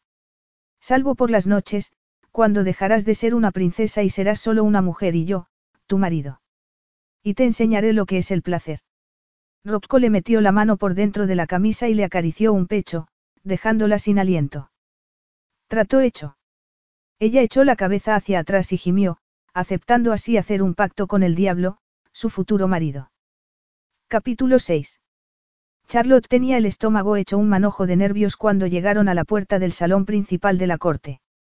Ni siquiera las decoraciones navideñas que adornaban las ventanas, las coronas hechas con ramas de abeto y los delicados ornamentos aliviaron su pánico. Respira, murmuró Rocco. Para ti es fácil decirlo. No los conoces. Un momento después, el jefe de gabinete de su padre apareció y se inclinó ante ella, casi sin mirar a Rocco. Sus Altezas están dispuestas a recibirla, señora. Gracias, Davison, le respondió ella, girándose hacia Rocco. Todavía te puedes echar atrás. Seguro. Le preguntó él, bajando la vista a su cintura. Ella se sintió más tranquila y desesperada al mismo tiempo. Nunca había soñado con un matrimonio de verdad, pero el hecho de casarse con aquel hombre solo porque estaba embarazada la exasperaba. Vamos a terminar con esto lo antes posible. Charlotte dio un paso al frente, pero él la agarró por la cintura, haciendo que sintiese calor. Escúchame, princesa. No me importa si les gusto o no, pero no permitiré que traten a mi hijo como a un bastardo. Dime ahora si el bebé va a pagar el precio de nuestras decisiones, en ese caso, nos marcharemos los dos de aquí. Te llevaré muy lejos y os daré tanto al niño como a ti, todo lo que podáis necesitar. Si quieres huir, pero huir de verdad, dímelo y lo haremos. Ella respiró hondo. Estaba segura de que Rocco era capaz de aquello, de que era la única persona capaz de sacarla de allí, pero la habían educado para estar allí y cumplir con sus obligaciones. No me puedo marchar, le dijo. Es esa la mejor decisión para nuestro bebé. Yo lo querré tanto que lo que hagan los demás dará igual, le aseguró Charlotte. Haré que su vida sea maravillosa. Te lo prometo. Pero si tú tienes dudas acerca de quedarte. Mis dudas no importan. Tengo que estar a tu lado. ¿Y si tú decides estar aquí? No puedo elegir. Entonces, vamos a dejar este asunto resuelto. Rocco conocía bien lo que era la riqueza y el privilegio, pero la familia de Charlotte estaba más allá. Había pensado que ella había exagerado al hablarle de su vida, pero en cuanto entraron en el salón se dio cuenta de la tremenda frialdad y formalidad del momento. Allí estaba su hija, con su prometido, supuestamente feliz y enamorada, y lo único que recibió de sus padres, que no se levantaron para recibirla, fue miradas de desdén. Charlotte no significaba nada para él, pero estaba esperando un hijo suyo, y eso hizo que sintiese el impulso de protegerla. ¿Cómo no? Después de haber visto las dificultades a las que se había tenido que enfrentar su madre. Como era natural, quería evitarle a Charlotte ese dolor. No porque se tratase de Charlotte, sino porque era su responsabilidad y, al contrario que su padre, no iba a ignorarla. Se acercó más a ella, para que sintiese su calor, y la oyó expirar suavemente. Madre, padre, murmuró. Luego miró a su hermano. Nicholas. Ellos asintieron, nada más. Me gustaría presentaros a Rocco Santinova. Mi prometido. Él se quedó firme mientras tres pares de ojos lo miraban con escepticismo y desprecio, miradas que ya conocía. El internado lo había preparado bien. No va a poder ser, dijo la reina. Estábamos ya en la fase final de las negociaciones. La historia está en todos los periódicos. No podemos dar marcha atrás ahora, murmuró Nicholas. Tienen que casarse. Los periódicos cometen errores. Nuestro equipo de relaciones públicas encontrará la solución. No, intervino Rocco, que estaba a punto de perder la paciencia. Este matrimonio va a seguir adelante. La reina se quedó boquiabierta. Disculpe. Le he pedido a Charlotte que se case conmigo y ha aceptado. Nuestro matrimonio tendrá lugar lo antes posible. Pero, no lo comprende. Él tomó la mano de Charlotte y se la apretó para darle seguridad. Estaba temblando. Lo comprendo perfectamente. Sentimos haber estropeado sus planes, pero no lo hemos podido evitar. Charlotte se va a casar conmigo. Las negociaciones llevan. ¿Quién es este hombre? inquirió el padre de Charlotte, interrumpiendo a su esposa. ¿Qué sabemos de él? Nada, salvo que tiene mucho dinero. El dinero no es suficiente, Charlotte. Se supone que debes casarte con alguien de la realeza. Rocco sintió que Charlotte temblaba y deseó golpear algo. Aquello era absurdo. ¿Cómo podía alguien pensar que podía controlar a otra persona hasta aquel punto? Voy a ser claro, dijo él. Charlotte y yo vamos a casarnos. Salvo que pretendan meternos en la cárcel, la boda tendrá lugar en la próxima semana. No nos importa instalarnos en Europa, o en América, y formar nuestra familia allí si eso les parece mejor. Se hizo el silencio. Oh, añadió él. Si son capaces de apoyar a su hija y respetar los límites de nuestro matrimonio, podemos quedarnos aquí. Charlotte no pudo apartar la mirada de Rocco mientras salían del salón. No me lo puedo creer, admitió en un susurro. Nunca nadie les había hablado así. Las cosas que les has dicho. No me digas que me he pasado, le respondió él, apretando los labios. No después de cómo te han tratado. No, has estado maravilloso, admitió ella. No se me había ocurrido amenazarlos con marcharme, pero es evidente que no quieren que lo haga. Aunque no era por ella, porque la quisiesen y deseasen estar con ella, sino porque les hacía falta. ¿Cómo puedes permitir que te traten de ese modo? Charlotte suspiró. Ellos son así. Estoy acostumbrada. Él dejó de andar para girarse a mirarla. Me sorprende que sigas teniendo autoestima. Ella lo miró a los ojos y notó que se le aceleraba el corazón. Son el producto de su educación y de sus experiencias. Eso es cierto para todos, pero hay un punto en el que debemos tratarnos de manera civilizada. Mi hermano, Nicholas, me contó que antes de que se pusiese enfermo eran diferentes. Yo cometí un error en el colegio. Fue grave. Se pusieron furiosos. Y mi hermano fue el único que me reconfortó. Él intentó explicarme, que la vida los ha hecho así. Su miedo a perderlo a él, a no tener un heredero. No pretendo disculparlos, pero, los entiendo. Me dan pena y los entiendo. Tú no eres así, le dijo él, acariciándole la mejilla. Estoy seguro de que jamás tratarás a tu hijo de esa manera. Nunca, le prometió Charlotte en voz alta. Rocco la miró con satisfacción y ella se quedó inmóvil, atrapada en la tensión del momento y en la conexión que había entre ambos. ¿Por qué no me acompañas a mi habitación? Ella asintió. Las habitaciones de la familia están en el ala este. En el primer piso. Enséñamelo. Mientras recorrían el palacio, el calor de Charlotte fue en aumento. Así que fue un alivio y, al mismo tiempo, una tortura, llegar hasta la habitación de Rocco. Y mi apartamento está justo ahí, le dijo, señalando al otro lado del pasillo, hacia una puerta doble. No había mucha seguridad en aquella zona de palacio, solo dos guardias en lo alto de las escaleras. Charlotte se relajó cuando entraron en la habitación de Rocco. Este se quedó inmóvil, con los brazos en jarras, mirando a su alrededor. Había una entrada, una zona de estar, una pequeña cocina. Avanzó y se asomó al dormitorio, había también otra habitación y otro salón más grande, con unas puertas de cristal que daban a un balcón. Convertiré eso en un despacho. Ella no quiso discutir. Sobre todo, después de que Rocco la hubiese defendido de una manera tan espectacular. Sobre todo, cuando lo deseaba tanto. Si necesitas algo, házselo saber a tu asistente. Él hizo una mueca mientras la miraba. ¿Cómo te sientes? ¿A qué te refieres? Rocco bajó la mirada a su vientre. Bien. Un poco cansada, pero es el único síntoma que tengo de momento. Él asintió y después se acercó y apoyó las manos en sus caderas. ¿Cuándo se lo contarás a tus padres? Después de la boda. Todavía no me siento preparada. En cuanto se haga público, la prensa. Deberíamos hablar de la boda, le dijo él. ¿Cuándo va a ser? ¿Dónde? ¿Cuántos invitados? Muchos invitados, le respondió ella, pero el personal de palacio se ocupará de eso. Solo tienes que proporcionar una lista con los tuyos. ¿A quién vas a invitar?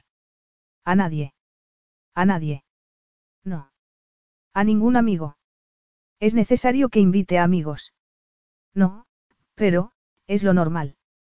Esta no es una boda normal, puntualizó Rocco. Vamos a casarnos por el bebé. No necesito que mis amigos estén presentes. Ah. Charlotte se sintió mal de repente. ¿Eso te disgusta? No, mintió ella, obligándose a guardar la compostura. No me disgusta, me da igual. Bien, porque odio disgustarte, le dijo él en voz baja y en tono de broma. Charlotte respiró hondo. Con respecto a la fecha, como tú has dicho, lo antes posible. Sí. Así, solo tendremos que esperar un par de noches como mucho. ¿Para qué? Él sonrió y la besó. Yo no puedo esperar más, admitió Charlotte. Sí, sí que puedes. Una semana después de haber vuelto a Emmenguay llegó el día de la boda. Charlotte casi no había visto a Rocco desde la reunión que habían tenido con sus padres. Según Iris, trabajaba todo el día y ella prefería no pensar en lo que hacía por las noches. Era muy extraño. Había vivido sin él toda la vida, pero, de repente, sabiendo que estaba allí, que estaban a punto de convertirse en marido y mujer, era una tortura. Todavía peor que las semanas que habían seguido a su primera noche juntos. La mañana de la boda le pareció interminable. Sus asistentes la ayudaron a ponerse el maravilloso vestido color crema y todo un equipo de estilistas completó el peinado y el elegante maquillaje. Llevó también una pesada corona ceremonial que se le iba clavando en la cabeza. Así que deseó que aquello se terminase cuanto antes por muchas razones. Con el estómago encogido y acompañada por su padre, que no le había dirigido la palabra en todo el día, salió al patio a saludar a su pueblo, que la aclamó nada más verla. Ella sonrió, pero tenía el corazón acelerado. Estaba empezando a perder el control de su vida. Iba a casarse por el bien de su bebé, pero esto fue en lo último en lo que pensó al subirse al carruaje descapotable al lado de su padre. La multitud los aplaudió y su padre saludó. Entonces, los caballos echaron a andar en dirección a la abadía real que tenía unas impresionantes vistas al valle Alner. Las calles estaban llenas de gente que parecía feliz. Charlotte saludó, fingiendo que no estaba a punto de salírsele el corazón del pecho, hasta que el carruaje se detuvo delante de la abadía, cubierto por una fina capa de nieve. Iba a casarse con Rocco porque tenía sentido. Era lo correcto. Y ambos estaban de acuerdo en ello. Y, no obstante, Charlotte sentía por él un deseo salvaje. El mismo anhelo insaciable que había sentido aquella noche en Nueva York. Solo quería que aquello se terminase y poder continuar con su vida, empezando por aquella noche. Los niños encargados de las flores entraron delante de ella y, entonces, con una sonrisa perfecta en el rostro, oyó que cambiaba la música y, con la mano apoyada en el brazo de su padre, empezó a avanzar por el largo pasillo central de la abadía. Los invitados llenaban los bancos a ambos lados, pero ella casi no los vio. Nada más pisar la alfombra solo pudo mirar a Rocco. Era como si cuando sus miradas se cruzaban el resto del mundo dejase de existir. La sensación persistió hasta el final, cuando el obispo finalizó la ceremonia y dijo la famosa frase. Ya puede besar a la novia. Los invitados aplaudieron y vitorearon a los novios y Rocco la miró a los ojos, la abrazó por la cintura y la besó. La sensación fue tan fuerte que Charlotte tuvo que aferrarse a sus brazos para no caerse. Entonces, Rocco se apartó, pero la devoró con la mirada. Ninguno de los dos habló. Se limitaron a mirarse y a Charlotte le costó un gran esfuerzo conseguir que su cerebro volviese a funcionar. El mundo ya no tenía sentido, pero no estaba segura de que le importase. El beso fue un oasis en medio de un largo día de conversaciones educadas en las que Charlotte casi no coincidió con Rocco. Lo observó en la distancia e intentó centrarse en la conversación en la que estaba a pesar de que todavía se sentía aturdida si pensaba en lo que en realidad había hecho. Y no solo en eso, sino en lo que la esperaba. Estaban casados. Se sintió emocionada y contenta a pesar de las circunstancias. Aquello no era elección suya, pero al menos había sido su decisión y la de nadie más. Al final, las formalidades llegaron a su fin y la tradición permitió que los recién casados se ausentasen. Charlotte tenía un nudo en el estómago. Iris había comentado algo de una luna de miel, pero ella no le había prestado atención, había estado centrada en la boda. Salieron del palacio por una puerta lateral y allí se encontraron con un todoterreno con los cristales tintados. No había gente ni ruido, solo un conductor que los estaba esperando con la puerta abierta. Charlotte se sentó en el asiento trasero, sintiendo un cúmulo de emociones. Rocco se instaló a su lado y le puso el cinturón de seguridad antes de mirarla a los ojos. Su gesto era indescifrable. La pantalla oscura que los separaba del conductor se cerró para darles privacidad y Charlotte se puso nerviosa al darse cuenta de que estaba a solas con su marido por primera vez desde que estaban casados. Señora Santinova, le dijo él en voz baja, sin saber el efecto que esas palabras tenían en ella. A Charlotte se le detuvo el corazón. Alteza, le respondió ella, porque Rocco había adquirido ciertos títulos al casarse con ella. Se había convertido en el príncipe coronado de Menguay y en conde de Alamorn. Él puso gesto escéptico. Por mí, puede seguir llamándome Rocco. Ella asintió y lo estudió con la mirada mientras el coche se alejaba del palacio y entraba en las oscuras calles de Menguay. Había luces navideñas por todas partes, que creaban un efecto mágico que a Charlotte siempre le había encantado, pero esa noche no les prestó atención. Tú no aspirabas a este modo de vida, ¿verdad? Alguien lo hace. Replicó él, girándose para verla mejor. Probablemente, muchas personas. Tal vez sueñen con ello, sí, pero tú lo has vivido. Se lo desearías a tu peor enemigo. La frialdad de la voz de Rocco la sorprendió, también su convicción. No está tan mal. De verdad. Charlotte giró el rostro hacia la ventanilla, pero él levantó la mano y la agarró por la barbilla para que volviese a mirarlo a él. Toda tu vida está dirigida. No tienes libertad, no puedes vivir como quieras. Eres prisionera de tu reino, princesa. Y a mí no me parece una idea nada atrayente. ¿Eres consciente de que acabamos de casarnos? Le preguntó ella casi sin aliento, con la sensación de que cuando lo tenía cerca no podía pensar. Ahora esta es también tu vida. Ya veremos, le dijo él. Eso la preocupó. Rocco, por favor, sabías dónde te metías cuando me propusiste esto, ¿verdad? Por supuesto. Y vas a comportarte. ¿Cómo debo hacerlo? Ella estuvo a punto de poner los ojos en blanco, pero estaban tan cerca, y tenía el pulso tan acelerado, que se limitó a sentir. Él se acercó más y rozó su cuello con los labios. Rocco, murmuró ella, levantando una mano y agarrándose a su camisa. Se olvidó de lo que iba a decirle cuando él la besó en los labios. Se le escapó un gemido y supo que debía luchar contra aquello, que tenía que mantener el control de la situación, pero le resultó casi imposible. Él bajó los labios a su cuello y cuando le pasó la lengua por él, Charlotte sintió que su alma se separaba de su cuerpo y llegaba al cielo. En respuesta a tu pregunta, no, no respeto ninguna institución en particular, le dijo él. De hecho, la idea me repugna. Y, no obstante, te has casado conmigo. Estás esperando un hijo mío. Ninguno de los dos teníamos elección. Siguió bajando los labios y los pasó por la tela del vestido de novia y le bajó un tirante. Entonces, la miró a los ojos y lo bajó todavía más, retándola a protestar. Charlotte sintió el peligro y también el placer. No se iba a hacer ilusiones, sabía por qué se habían casado, pero oírselo decir le dolió. Nuestro bebé será príncipe o princesa algún día. Él le desnudó un pecho y lo tomó con la mano antes de metérselo en la boca, haciéndola exclamar. Eso no se puede evitar, le dijo él. Charlotte no se sintió capaz de continuar con la conversación. Sabía que había algo importante, algo que debía demostrar, pero no podía pensar con claridad mientras Rocco le hacía aquellas cosas tan maravillosas a su cuerpo.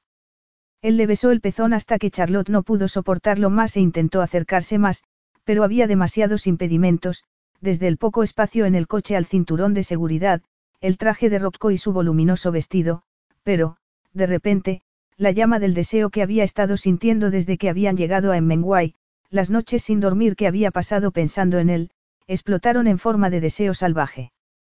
Quiero, esto no. Intentó encontrar las palabras adecuadas para expresar cómo se sentía. Él metió la mano entre sus piernas hasta que sus dedos llegaron a los muslos desnudos. Lo que necesitas es que te haga el amor, le dijo él con voz ronca, volviendo a besarla en los labios, pero te voy a hacer esperar un poco más. Charlotte se quedó decepcionada, con el corazón acelerado. ¿Por qué? Él subió con los dedos por su muslo. Porque antes del sexo hay muchas otras cosas, princesa, le respondió él, apartando la tela de su ropa interior y encontrando el corazón de su sexo. Ella gimió. Rocco llevó la boca al otro pecho y le mordisqueó el pezón. A Charlotte se le nubló la vista y cambió de postura, intentando ponerse en una posición mejor para recibir las caricias de Rocco. Él dejó escapar un sonido gutural, una carcajada, pero hizo lo que tan desesperadamente necesitaba ella. Voy a hacer que me ruegues, cara.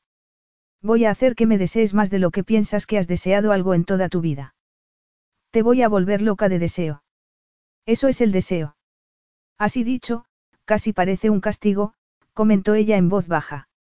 Él se quedó inmóvil, con el dedo dentro de su sexo, y Charlotte movió las caderas, invitándolo, rogándole que le diese más. Hay mucho que aprender, le respondió Rocco con voz ronca. Aprendo rápidamente. Espero que no. Pretendo que dure mucho, mucho tiempo. El coche se detuvo, haciendo que Charlotte saliese de aquella nube de placer. Miró a su alrededor, consciente de que el conductor solía salir a abrir la puerta.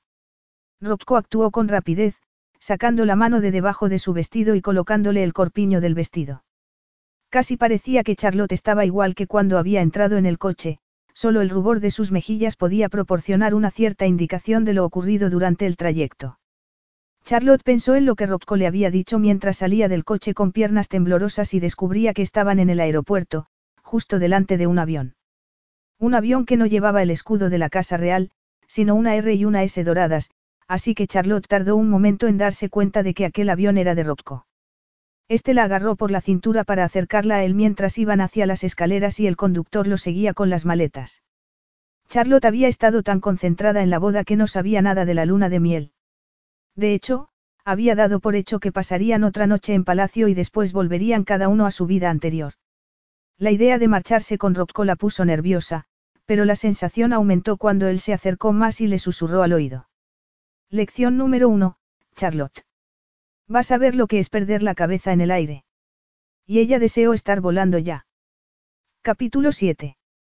Era mucho más lujoso que el avión de la Casa Real que, para ser justos, debía mantener un perfecto equilibrio entre lo que el país esperaba para la familia real y, al mismo tiempo, no ser demasiado ostentoso. Sin embargo, en el avión de Rocco todo era extravagante.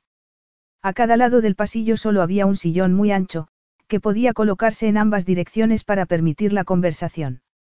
Detrás de los sillones había una habitación con un sofá y una gran pantalla de televisión y, detrás de ella, una sala de reuniones. Siguieron avanzando y llegaron a dos dormitorios, uno seguido del otro, y ambos dignos de un hotel de cinco estrellas. Charlotte se fijó directamente en las camas y se ruborizó al recordar la promesa de Rocco. Ven a sentarte para el despegue, le dijo él, haciéndola regresar hacia los sillones. Le hizo un gesto para que ocupase uno y esperó a que lo hubiese hecho para sentarse él. Charlotte se colocó el vestido con cuidado y él la miró con una sonrisa burlona. No te molestes. Te lo voy a quitar en cuanto estemos en el aire. Aquella versión de Rocco la volvía loca, tan directo, tan sensual. Rocco se sentó al otro lado del pasillo e hizo girar el sillón para mirarla. Estaban demasiado lejos para tocarse, pero sus miradas se cruzaron y a Charlotte se le aceleró el pulso. Has debido de tener fantasías, le dijo él en voz baja. ¿Qué has dicho? No iba a compartir los pensamientos que la habían mantenido despierta todas las noches de aquella semana. Mucho menos con Rocco. Él la desafió con la mirada. Todo el mundo tiene fantasías sexuales. Charlotte se quedó boquiabierta. No solo no tenía experiencia real en el sexo, sino que tampoco se sentía cómoda hablando del tema. No le gustaba ser tan puritana y no le gustaba no sentirse segura de sí misma delante de él. La verdad es que no, respondió, encogiéndose de hombros. Él se echó a reír y Charlotte se sintió avergonzada. No te rías de mí, le dijo. Tal vez no tenga tu experiencia, pero eso no significa que tengas que faltarme al respeto. Él se puso serio de inmediato. No era esa mi intención. Ella apartó la mirada mientras los motores del avión rugían. El avión empezó a moverse y ella se agarró a los reposabrazos del avión. Mírame, le pidió él. Dime qué quieres. No puedo, susurró ella. Esto se me da fatal. No tengo ni idea de lo que quiero, porque no tengo experiencia. Solo sé que, cuando me tocas, siento que voy a arder entera. Y me gusta. Rocco la miró triunfante, pero intentó disimular su satisfacción. Ese es un buen comienzo. El avión aceleró y empezó a ascender. Charlotte se agarró al sillón con más fuerza, no porque le diese miedo volar, sino por lo que estaba sintiendo y por la fuerza del deseo que sentía por él. ¿Cuáles son tus fantasías? Le preguntó ella. Tengo una de ellas delante. Eso es trampa. ¿Por qué? Porque yo podría haber dicho lo mismo. Es cierto. Charlotte dudó un instante. ¿A ti qué te parece? Él sonrió despacio, de manera sensual. Nunca habías pensado en escapar de palacio, como Rapunzel, y vivir un poco. No hasta aquella noche. Háblame de ello, la invitó él, con pose relajada, todo lo contrario de cómo se sentía ella. ¿Qué te gustaría saber? Le preguntó ella casi sin aliento. Fuiste al colegio en Inglaterra. ¿Cómo lo sabes? Le preguntó ella. Me lo ha contado tu hermano. Ah. ¿Has hablado con Nicholas? Un poco. Quería hablarme de algunas oportunidades laborales. Pensó que me podía interesar estar al frente del comité financiero. Ella se quedó boquiabierta. ¿Y qué le has dicho? Que estaré encantado de asesorar. Ella sintió algo parecido a celos. A Charlotte le habían dado papeles sin importancia dentro de Palacio, pero nunca le habían pedido que formase parte de algo tan importante. Me contó que te mandaron a un internado con 11 años. Sí, le respondió ella. Estuve en Alfort. Alfort es una escuela mixta. Debiste de conocer a chicos allí. Claro. ¿Y no te gustó ninguno? Ninguno en particular, le respondió, sintiéndose dolida. No lo suficiente para acostarme con ellos. De ninguna manera. Está bien, don Cínico, ¿y tú? Le preguntó con frustración. Estás actuando como si mi virginidad fuese una especie de crimen contra la humanidad. ¿Cuántos años tenías tú? Él la miró pensativo y, por un instante, Charlotte pensó que no le iba a responder. 16. Charlotte lo miró con sorpresa. ¿Con quién? Él dudó. ¿Qué pasa? ¿Te ha comido la lengua el gato? Le preguntó Charlotte. Hay cosas de las que prefiero no hablar. Eso despertó su curiosidad. Estamos casados. No se supone que no debemos tener secretos. No creo que esa sea una norma general. Está bien. Dame el gusto de todos modos. Él se encogió de hombros despacio y habló con un tono de naturalidad que no parecía sincero. Ella tenía un hijo que iba a mi colegio. A mi curso. Charlotte se quedó de piedra. ¿Un amigo tuyo? No. ¿Y cuántos años tenía ella? Era lo suficientemente mayor para saber lo que hacía. Y tú eras solo un niño, comentó Charlotte enfadada. Sabía lo que estaba haciendo. Tenías 16 años. Sí. Y lamento lo que hice ese día, Pero estaba enfadado y ella estaba allí. Me parece inmoral. Solo fue sexo y yo era un adolescente con las hormonas revolucionadas. Me refiero a ella, le aclaró Charlotte. Debías haberla denunciado. Yo la seduje, cara. Yo hice que ocurriera. Ella debía haberte dicho que no. Tal vez. ¿Por qué la sedujiste? Insistió Charlotte, segura de que allí había algo más. Él apartó la mirada. Pensabas que estabas enamorado de ella o algo parecido. Él dejó escapar un sonido extraño. ¿Enamorado? No, Charlotte. Por aquel entonces el amor me interesaba tan poco como ahora. Siempre he sido una persona realista. La vi como un medio para obtener un fin. Para perder la virginidad. Para hacerle daño a su hijo, admitió él, mirándola a los ojos. Estás de broma. Él apretó la mandíbula. Hoy no lo haría, pero estaba furioso.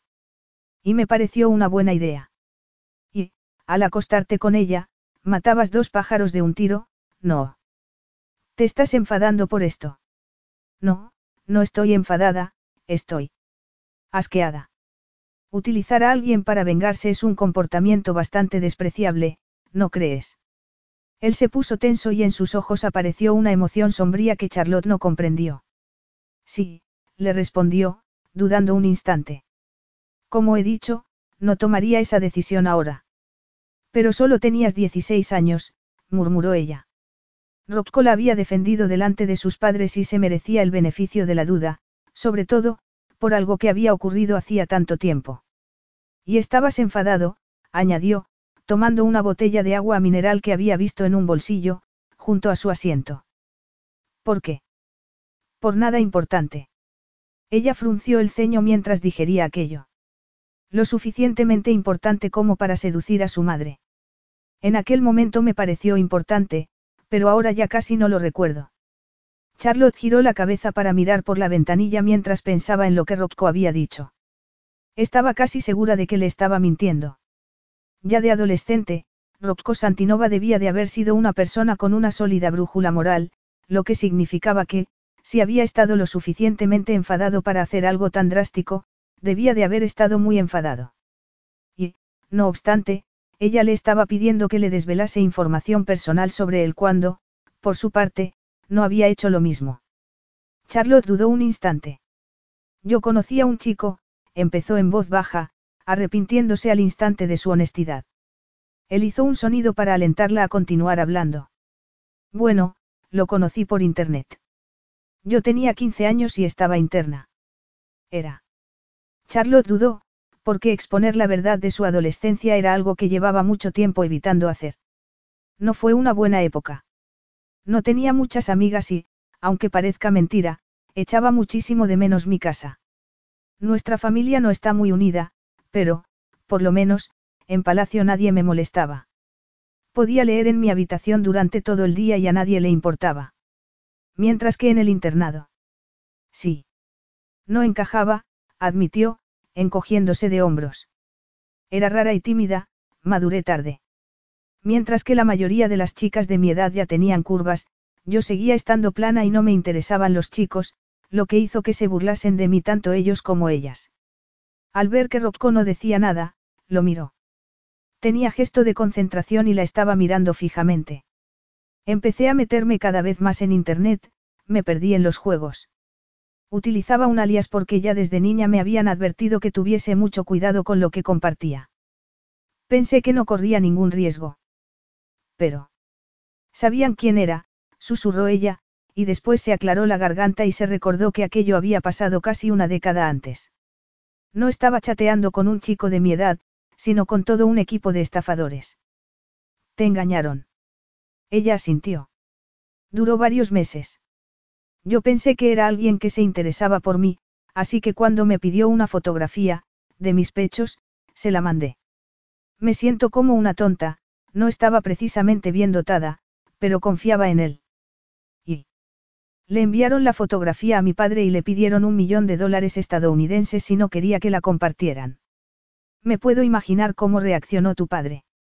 Se puso furioso. Rocco cerró una mano con fuerza. Fuiste una víctima. Nadie lo vio así. Él juró entre dientes. ¿Pagó tu padre el rescate? No, le dijo ella, bajando la mirada. Intervino Interpol. Se trataba de pornografía infantil y pudieron dar con los culpables. Tuve suerte. Desgraciados. Sí, dijo ella, haciendo una mueca. Ese día aprendí una lección muy valiosa. A no confiar en nadie. Podría haber sido mucho peor. Él asintió despacio. Y te aislaste del mundo, evitando tener relaciones y sexo porque no podías confiar en ningún hombre. Más o menos, le respondió ella, mirándolo a los ojos. Y entonces, esa noche, cuando te conocí, todo me pareció diferente. Huí de la princesa Charlotte. Estaba en Nueva York, era una mujer soltera y solo quería disfrutar de un par de horas de libertad antes de volver a Emmenguay, al matrimonio al que estaba destinada. Era como si le hubiese dado al botón de pausa de mis responsabilidades habituales, de todas las dudas y preocupaciones que tenía y, por fin, podía vivir. Cuando me acosté contigo no pensé en las consecuencias. Incluso el hecho de que no supieras quién era me hizo sentirme libre de la opresión de mi vida normal. Y, entonces, irónicamente, terminaste atrapada en este matrimonio conmigo. Charlotte estuvo a punto de contradecirlo. Al fin y al cabo, no se sentía en absoluto así. Aquel matrimonio la había liberado, pero era tan evidente que él sí que se sentía así que no pudo contradecirlo. Ambos estamos atrapados, murmuró por fin, inclinando la cabeza para que Rocco no se diese cuenta de que había dolor en su mirada. Y, sin embargo, hay algunas partes positivas, comentó él en voz baja, desabrochándose el cinturón y poniéndose de pie, mirándola fijamente unos segundos. Después, le tendió la mano y ella se la dio y se puso de pie. Sus cuerpos se tocaron y a ella le latió tan deprisa el corazón que estuvo segura de que Rocco podía sentirlo. En realidad, no había cambiado nada y, no obstante, algo en ella era diferente. Y cuando Rocco la besó ella sintió un burbujeo dentro y se rindió por completo a él a pesar de que el corazón le latiese como un tambor augurando peligro. El vuelo hasta el norte de Italia no fue muy largo, de hecho, pasó demasiado deprisa, teniendo en cuenta en que habían empleado el tiempo. El avión aterrizó antes de que se hubiesen dado cuenta de que había iniciado el descenso y Rocco tuvo solo dos minutos para buscar algo de ropa para Charlotte. Charlotte, que todavía estaba temblando del placer que Rocco le había proporcionado solo con la boca. Él estaba a punto de explotar, pero se había prometido que iba a tomarse su tiempo. Charlotte se merecía un despertar sexual de verdad. Como todo el mundo. Si él hubiese sabido que era virgen, la habría evitado, pero si, no obstante, hubiese decidido ser su primer amante, los preliminares habrían durado días solo para que ella se diese cuenta de que el acto en sí no era más que la guinda del pastel. Las puertas de la cabina se abrieron y el piloto salió y se acercó a Rocco, como hacía siempre. Gracias, Aston, le dijo él. El coche lo está esperando, señor. Y la cabaña está preparada. ¿Qué cabaña? Preguntó Charlotte, apareciendo a su lado. Su aspecto era regio. Se había recogido la melena rubia en una cola de caballo baja y llevaba un traje impecable. Lo único que la delataba era que tenía el cuello ligeramente enrojecido por culpa de la barba de Rocco. Este estaba deseando volver a abrazarla y a besarla, marcarla todavía más para que no cupiese la menor duda de que era suya, pero aquella tentación le hizo guardar las distancias. Es donde vamos a pasar nuestra luna de miel, comentó Rocco con naturalidad. ¿Dónde estamos exactamente? Le preguntó ella. En el valle de Aosta, le respondió él, sin querer desvelarle la importancia que el destino tenía para él. Tengo una casa aquí. Tampoco le contó por qué la había comprado. Nada de eso era relevante. Es de aquí de donde eres. Él apoyó una mano en su espalda para hacer que avanzase, no respondió. ¿Dónde están mis guardaespaldas? Preguntó Charlotte, frunciendo el ceño. He organizado yo tu seguridad. No me puedo creer que te lo hayan permitido. Puedo llegar a ser muy persuasivo. ¿Les has hecho chantaje? No, les he dado mi palabra de que ibas a estar a salvo. Ella asintió, pero Rocco vio en su mirada dolor y tristeza y no lo entendió, se preguntó si había hecho algo mal, pero entonces Charlotte bajó las escaleras del avión con la espalda recta, su lenguaje corporal desprendía seguridad. Charlotte era un misterio para él, mucho más que cualquier otra mujer. Cuando pensaba que había empezado a comprenderla, se transformaba, o se cerraba a él. Rocco solo estaba seguro de una cosa, se merecía una vida mucho mejor de la que había tenido hasta entonces. Él no era un caballero andante, pero le habían dado una oportunidad que, sin saberlo, había estado esperando. Podía ayudar a Charlotte. Podía darle una vida mejor, hacerla feliz. Podía hacer por ella lo que nadie había hecho jamás por su madre.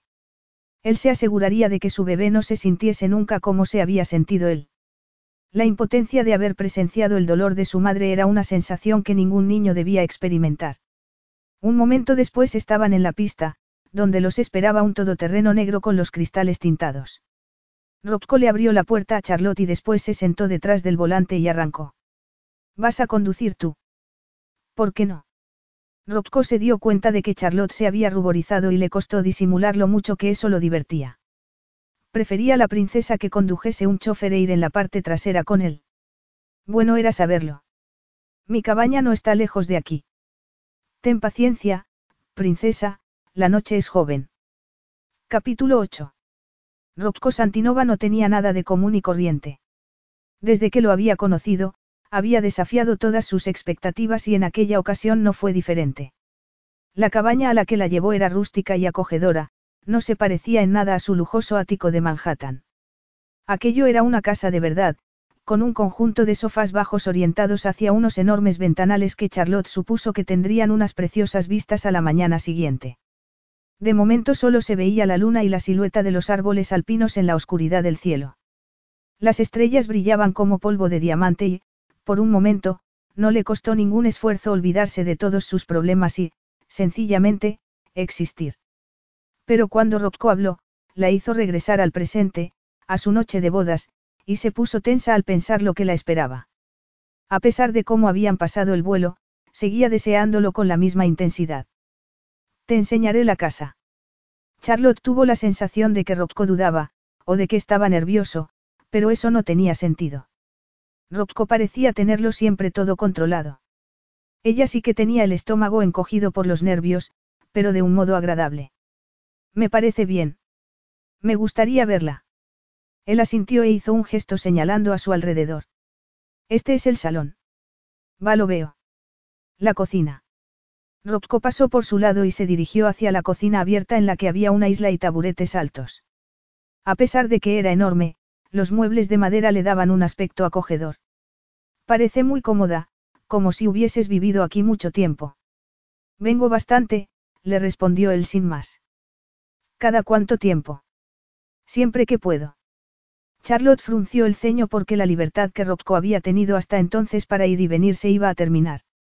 Era consciente de las limitaciones que su nuevo título implicaba. Ella se llevó una mano al estómago y se contuvo para no hacerle la pregunta.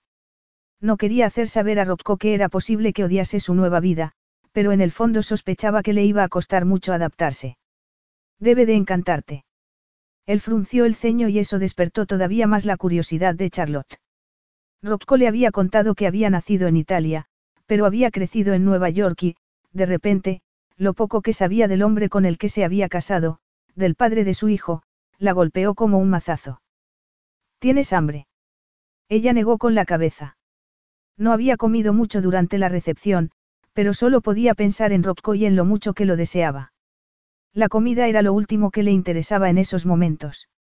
La nevera está llena. Si necesitas algo, sírvete. Oh, si las princesas no saben cocinar, dímelo y yo te lo prepararé. A ella se le aceleró el corazón. Rocco tenía razón, no solía entrar en las cocinas a preparar su propia comida, pero estaba casi segura de que sería capaz de hacerlo. He visto cómo lo hacen en televisión, le respondió. Él sonrió y se acercó a una puerta que había al fondo de la cocina. En este cuarto guardamos los esquíes, abrigos y esas cosas. ¿Esquíes? Por supuesto. ¿Se puede esquiar aquí? Le preguntó ella con el corazón acelerado. Estamos en la parte más septentrional de Italia. Así que, sí, se puede esquiar.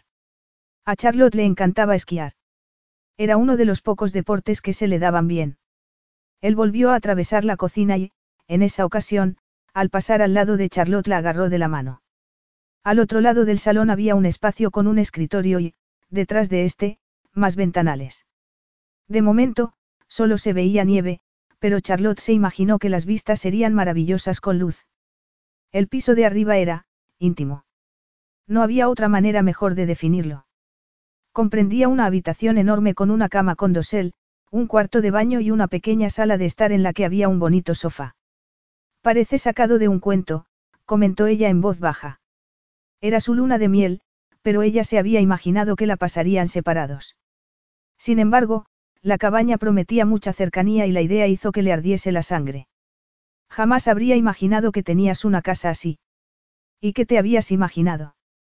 Algo mucho más masculino y moderno, como el ático de Nueva York.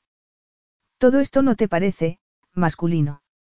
Ella notó que se le aceleraba el pulso y no le dijo lo que estaba pensando, que con Rocco dentro hasta una casa de muñecas parecería masculina.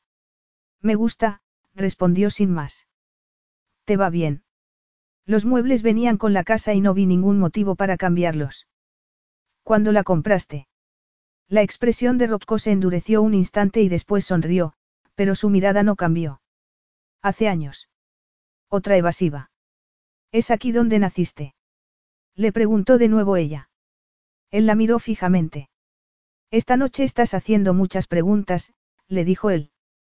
Supongo que sí. ¿Estás segura de que quieres que hablemos? A ella se le cortó la respiración porque Rocco se le había acercado mucho de repente y era evidente lo que quería sugerirle con su pregunta. Por un lado, Charlotte quería comprender al hombre con el que se había casado y, por otro, su cuerpo lo deseaba desesperadamente. Y él estaba utilizando su atracción sexual para que dejase de hacerle preguntas. Charlotte estaba temblando. No era su primera vez y había estado desnuda con él en el avión, pero estaba muy nerviosa porque era su noche de bodas y Rocco la había llevado a aquel lugar increíblemente bonito y real, un lugar que parecía ser importante para él. Charlotte intentó no darle demasiada importancia a eso, pero no pudo evitar sentirse bien. Apoyó una mano en su pecho y notó los latidos de su corazón. Sabía que iba a perder aquella batalla y, no obstante, sintió que necesitaba decirle algo para demostrarle lo agradecida que estaba. Gracias por haberme traído aquí, le dijo, mirándolo a los ojos. Me gusta mucho. Él siguió con la mandíbula apretada, sin dejar de mirarla a los ojos. Por la mañana, te gustará todavía más. No tiene comparación con las vistas de Nueva York. Estoy deseando verlo, susurró ella, olvidándose de las vistas y de la conversación cuando Rocco la besó. Esa noche no eran príncipe y princesa, sino dos personas a merced de los deseos de sus cuerpos, y eso era maravilloso. Rocco le había prometido que le gustarían las vistas, pero Charlotte no había esperado nada igual. Me he despertado en una postal, comentó, sacudiendo la cabeza, apartándose el pelo rubio para poder ver mejor. Después de 24 años viviendo como le habían dicho que viviese, era estupendo poder tener aquella relación real y apasionada, algo solo suyo. Nadie de su familia, ni de palacio, había tenido nada que ver en su matrimonio. Era todo cosa suya. Y de su bebé. Entonces, se obligó a recordar que solo estaba allí porque se había quedado embarazada. Ella estaba emocionada con la llegada del bebé, estaba deseando conocerlo, pero, por un momento, deseó con todo su corazón que pudiesen ser una pareja normal. Eso era imposible. Rocco le había dejado claro que no buscaba amor ni quería una relación de verdad, y que aquello era solo sexo. Se dijo que debía recordar que tenían un matrimonio de conveniencia, lo mismo que habría sido el matrimonio con el jeque. Sacó los pies de la cama, pretendiendo escapar, y entonces sintió náuseas. Cerró los ojos un instante, hasta que se le pasó, y a pesar de que fue solo un momento, Rocco se dio cuenta y enseguida apoyó una mano en su espalda. Princesa. Eran náuseas. Es normal. Él frunció el ceño y la miró a los ojos. ¿Estás segura? Su preocupación la hizo reír, y también le tocó el corazón, así que salió de la cama para expresar su punto de vista. El médico me dijo que esperase tenerlas. Rocco tenía gesto de preocupación. Si estás cansada, tienes que decírmelo. Anoche. Si estoy cansada hoy, me echaré la siesta, aunque prefiero estar cansada. Se interrumpió al darse cuenta de lo que había estado a punto de admitir. ¿A qué? Le preguntó él, acercándose a ella y agarrándola por las caderas. Charlotte se quedó en silencio y él le dio un beso en el cuello, debajo de la oreja, haciendo que se le acelerase el pulso. ¿A que no estemos juntos? Le preguntó él melosamente, demasiado consciente del poder que tenía sobre ella. Ella gimió y se echó a reír. Entonces, Rocco la levantó en volandas como si fuese ligera como una pluma. ¿Qué estás haciendo? inquirió Charlotte con voz ronca, sin intentar zafarse de él. Vamos a darnos una ducha. Capítulo 9. Es como estar rodeado de la magia de la Navidad, comentó Charlotte sonriendo y alargando la mano con la palma levantada para intentar atrapar los copos de nieve al tiempo que recorría con la mirada el enorme bosque. Es precioso. Supongo que sí. Supones. Charlotte se giró a mirarlo y le dio un vuelco el corazón porque era demasiado guapo y, después de la mañana que habían pasado, tenía la sensación de que aquello no era real. Allí, alejada del resto del mundo, en un refugio de ensueño en los Alpes, tenía la sensación de estar viviendo una fantasía. Allí era fácil olvidarse de la vida que los esperaba, en Emmenguay. Una vida llena de deberes, orden y responsabilidad, una vida que le había sido impuesta desde la cuna. Es solo un bosque. Con miles de abetos maravillosos cubiertos de nieve. Son como enormes árboles de Navidad. Suspiró. Me dan ganas de tomar uno, uno pequeño, y decorarlo, admitió sonriendo con melancolía. Nunca he decorado un árbol, ¿sabes? No. Ella negó con la cabeza despacio. El palacio se decora todos los años el 12 de diciembre. Me levanto y, de repente, es Navidad. ¿Y eso es malo? Por supuesto que no. Me encanta la Navidad y las decoraciones tradicionales que adornan el palacio son preciosas, hechas del cristal más fino, o de madera tallada a mano, con tantos detalles que cuesta creer que sea posible. Él la observó en silencio. Pero son casi demasiado perfectas. Cuando leo libros y en ellos hablan de adornos que tienen un valor sentimental, sea por el motivo que sea, no puedo evitar sentirme celosa. Arrugó la nariz. Por favor, no se lo cuentes a nadie, le rogó. Suena absurdo, teniendo en cuenta mi nivel de vida. Él dudó un instante, su expresión era indescifrable. El dinero no lo es todo, princesa. Ella inclinó la cabeza y lo miró fijamente. Su gesto era tan misterioso como siempre. ¿Cómo era para ti la Navidad?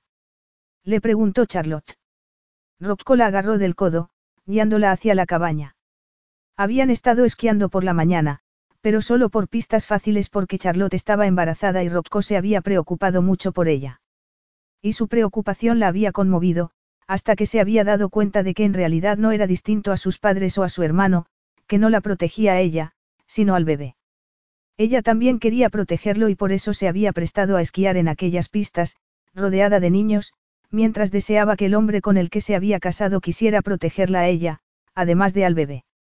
No como la tuya, le respondió él de manera bastante críptica, guiándola hacia las puertas de una antigua iglesia reconvertida en restaurante. La gente los miró al entrar, pero nadie se acercó a ellos ni nadie pareció reconocerla y le encantó la novedad. El camarero, sin embargo, decidió que tal vez querían algo de intimidad y los llevó hasta un mirador con unas vistas estupendas y una pequeña mesa, alejada del resto del comedor, desde la que tenían una perspectiva muy bonita y oían el murmullo de las conversaciones en la distancia, lo que los recordaba que estaban en un restaurante. Les llevaron la carta y les sirvieron la bebida y Rocco se echó hacia atrás en la silla como si se encontrase relajado, apoyando una mano en el respaldo de la de ella. A Charlotte se le puso la piel de gallina. Era insaciable. No había otra palabra para describir cómo se sentía. Lo deseaba incluso allí, en un restaurante lleno. Esto es muy extraño, comentó, mirando a su alrededor. El hecho de estar casados. Eso, también, mintió Charlotte. Eso no le parecía extraño, le resultaba aterrador, pero me refiero a estar aquí, sin seguridad. ¿Cómo lo has conseguido? Es nuestra luna de miel, le respondió él. Pero eso, no importa. Yo siempre llevo seguridad. La he llevado todos los días de mi vida, incluso cuando iba al colegio. Imagino que no eras la única. No, admitió ella, pero no entiendo cómo has conseguido que el capitán Muller acceda a esto. Lo he convencido de que tu seguridad es mi prioridad. Ella se quedó sin aliento al oír aquello. Estás esperando un hijo mío, le recordó Rocco. Haría cualquier cosa por asegurarme de que estás a salvo. Su respuesta la dejó helada. Se retiró un poco con el pretexto de dar un sorbo a su copa. ¿No te parece otro motivo más para que tenga seguridad? Mi cabaña es más o menos una fortaleza, añadió él. Si ni siquiera hay una valla. No, pero las puertas son blindadas, todas las ventanas tienen cámaras y hay sensores térmicos en el perímetro además de un equipo de vigilancia de última generación. No me había dado cuenta. Es discreto. Lo hice instalar poco después de comprar la casa. ¿Te preocupa la seguridad? Se trata más de tener intimidad. Ella asintió, pensativa. No imagino que nadie quisiese hacerte daño. Me gusta tener intimidad. Cuando estoy en Nueva York solo entra en la casa la señora de la limpieza. Tengo en ella cosas personales que no me gustaría que nadie viese, o tomase. ¿Cómo qué? Son objetos personales, le respondió él sonriendo. Ella se apartó más. Aún así, no te imagino convenciendo a Muller. Tienes razón. Nuestro compromiso implica que hay seis guardias en el pueblo. Y he accedido a mandarles un mensaje siempre que salgamos de la cabaña para que puedan mantenerte vigilada. Vigilados, lo corrigió ella de manera automática. Tú también perteneces a la realeza, recuerdas. Pero dudo que me vayan a proteger a mí. Te equivocas. Ahora formas parte de la familia y eso te convierte en alguien valioso. Tendrás que acostumbrarte a ello cuando viajes. Rocco se inclinó hacia ella. No pienso permitir que nadie me siga, princesa. Pero, él apoyó un dedo en sus labios. No es negociable. Charlotte frunció el ceño y se preguntó si Rocco era consciente de lo difícil que iba a ser que ganase esa batalla, pero se trataba de Rocco Santinova y, al parecer, ganaba todas las batallas. Ibas a hablarme de tus tradiciones navideñas, le recordó Charlotte. Sí. Rocco le dio un beso y ella se estremeció y contuvo la tentación de apoyar el cuerpo en el de él. Sí. No obstante, ya le estaba costando concentrarse en la conversación. Hizo un esfuerzo, no podía perder la cabeza con tanta facilidad. ¿Cómo eran tus navidades? La mirada de Rocco cambió y éste se apartó ligeramente para mirarla a la cara. Muy sencillas, le respondió, casi como si estuviese haciéndolo en contra de su voluntad. Sencillas. Lo alentó ella, asintiendo con la cabeza. Él suspiró y Charlotte se preguntó si iba a negarse a contestar o si iba a cambiar de tema de conversación, pero, después de un momento, empezó a hablar en voz baja y lenta. No teníamos mucho dinero. Mi madre hacía lo que podía. Una rama de árbol, algunos adornos baratos y siempre un regalo para mí que yo quisiera de verdad.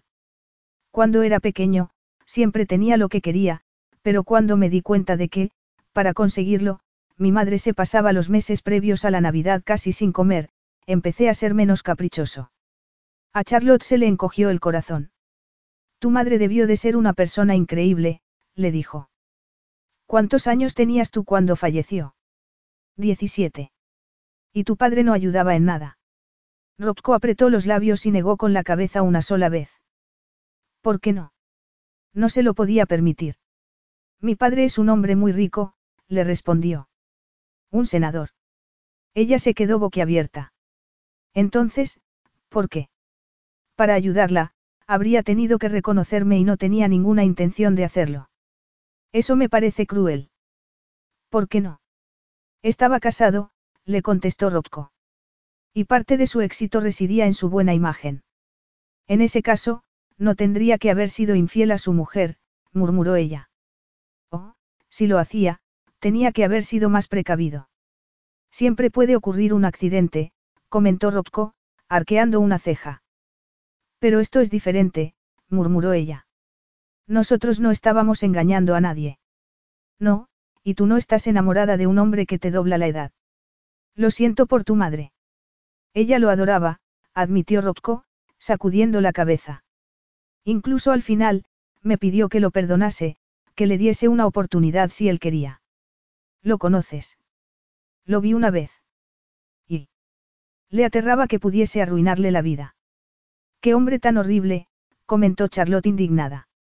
¿Cómo es posible que no quisiera conocerte? Porque, como a la mayoría de las personas, solo se preocupaba por él mismo. ¿Cómo pudo hacerte algo así? ¿El qué, cara? Ignorarte.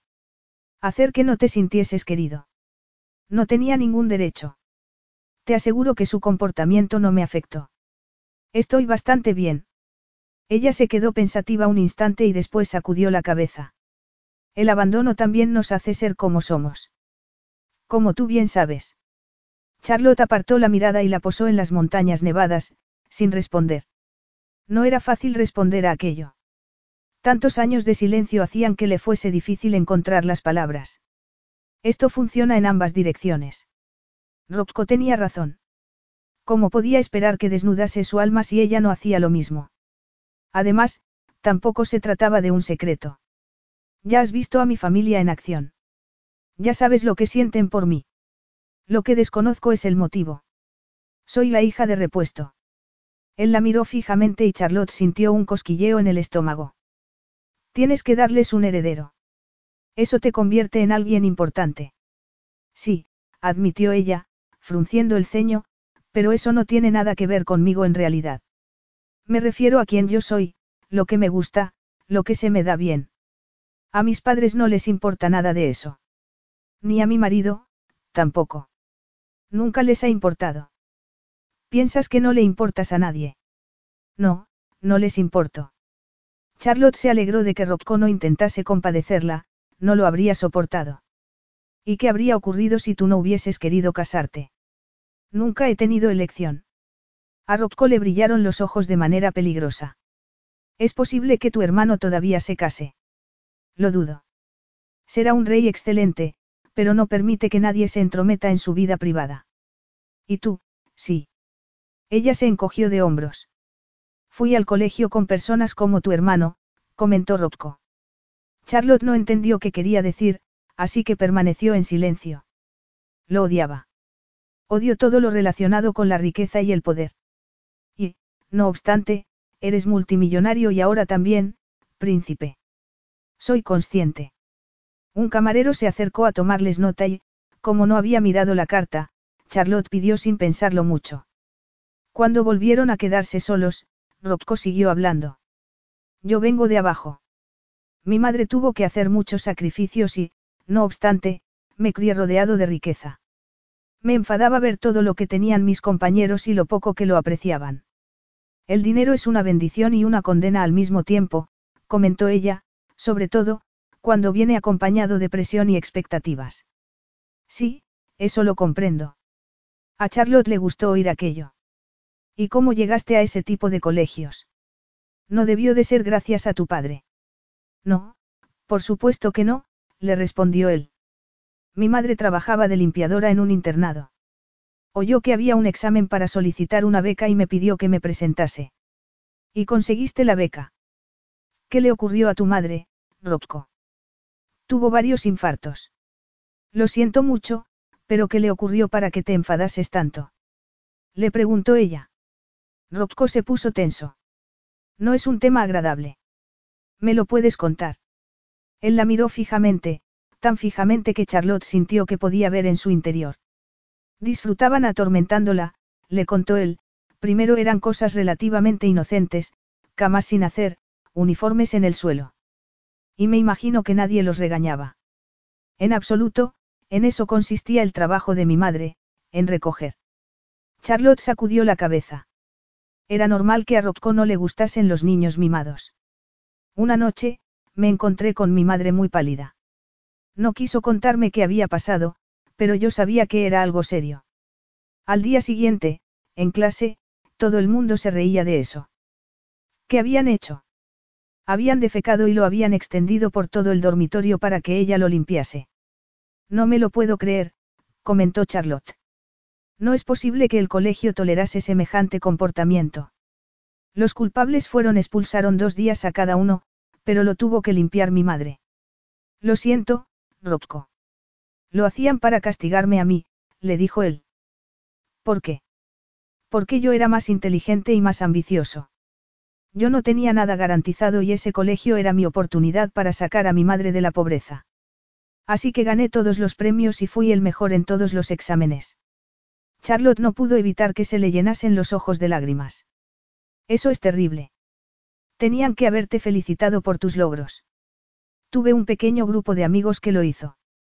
Y mi madre siempre me apoyó, añadió él, sonriendo de verdad. Solo quería graduarme, conseguir un trabajo, ayudarla. Pero la perdiste antes de que eso ocurriera. Rocco apretó los labios. Ya ves, llevo odiando a los ricos mucho tiempo. Y mírate ahora, comentó ella, sacudiendo la cabeza. Eres tan rico como aquellos terribles niños. Pero lo he conseguido con mi esfuerzo, le respondió él. Jamás me han regalado nada. ¿Y cómo lo hiciste? Le preguntó ella, fascinada. Él se inclinó hacia adelante y le dio un beso en la nariz. El sencillo gesto de cariño hizo que Charlotte se sintiese en el cielo. Y tal vez Rocco se dio cuenta, porque se apartó de ella con el ceño fruncido y dio un sorbo a su vaso de agua. Siempre se me dieron bien los números. Exploté esa habilidad. Ella se quedó helada. Rocco tenía la costumbre de apartarla de él y Charlotte lo odiaba, sobre todo, después de haber compartido un momento de tanta intimidad. Hay muchas personas a las que se les dan bien los números, le contestó.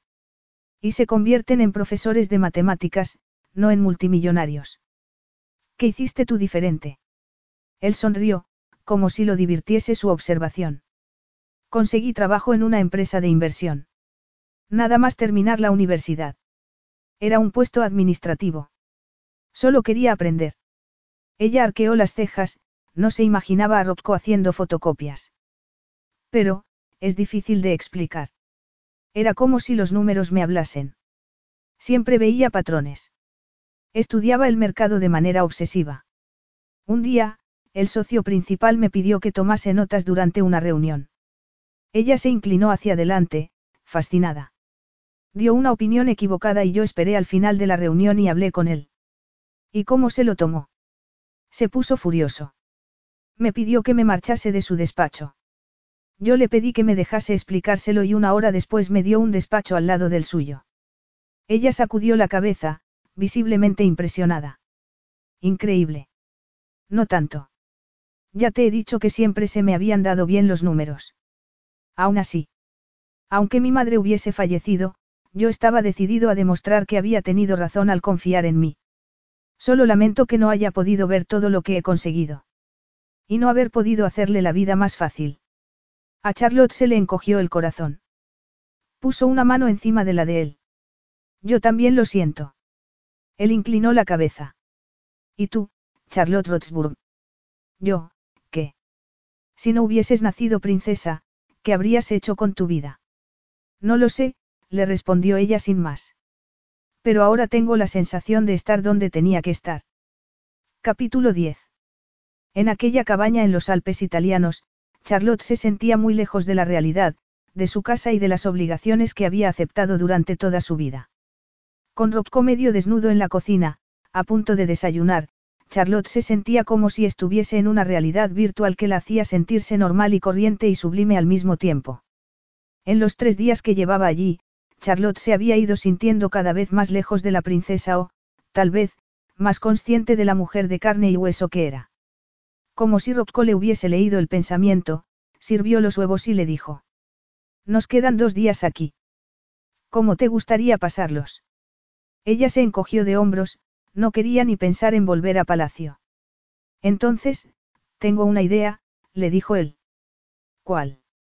Él le guiñó un ojo y a Charlotte se le hizo un nudo en el estómago. Ya lo verás.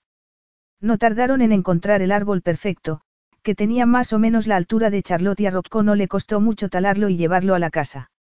Lo dejó en el salón, en un enorme macetero de cobre en el que puso piedras para darle peso y, mientras lo hacía, Charlotte preparó té y café en la cocina y encontró en la despensa unas galletas de mantequilla. Lo puso todo en una bandeja y dio un grito ahogado al llegar al salón. Es precioso. Me alegro de que te guste, le dijo él. ¿Y los adornos? Él se quedó pensativo y Charlotte vio en su rostro una emoción que no supo descifrar. Creo que hay algunos en la guardilla. Espérame aquí. Rocco intentó comprender qué estaba haciendo mientras subía la estrecha escalera que llevaba a la guardilla. No solía molestarse en hacer realidad los sueños de nadie, pero cuando Charlotte le había hablado con tanto anhelo de la Navidad, había deseado compartir con ella un poco de la magia que le había transmitido su madre. A pesar de no haber tenido mucho, Allegra Santinova siempre se había asegurado de que fuese una época maravillosa para Rocco. Con los años, la magia había disminuido, pero no había perdido la sensación de amor y gratitud. Lo hacía porque estaba embarazada de él. Por eso estaba dispuesto a compartir un poco de su pasado y dejar que Charlotte se asomase a aquello tan íntimo y especial. Sopló el polvo que había encima de la caja y sintió que se le encogía el pecho al tomarla y pensar en su madre, que había hecho aquello muchas veces siendo niña. Cuando volvió al salón, Charlotte estaba junto al árbol, pasando la mano por una rama.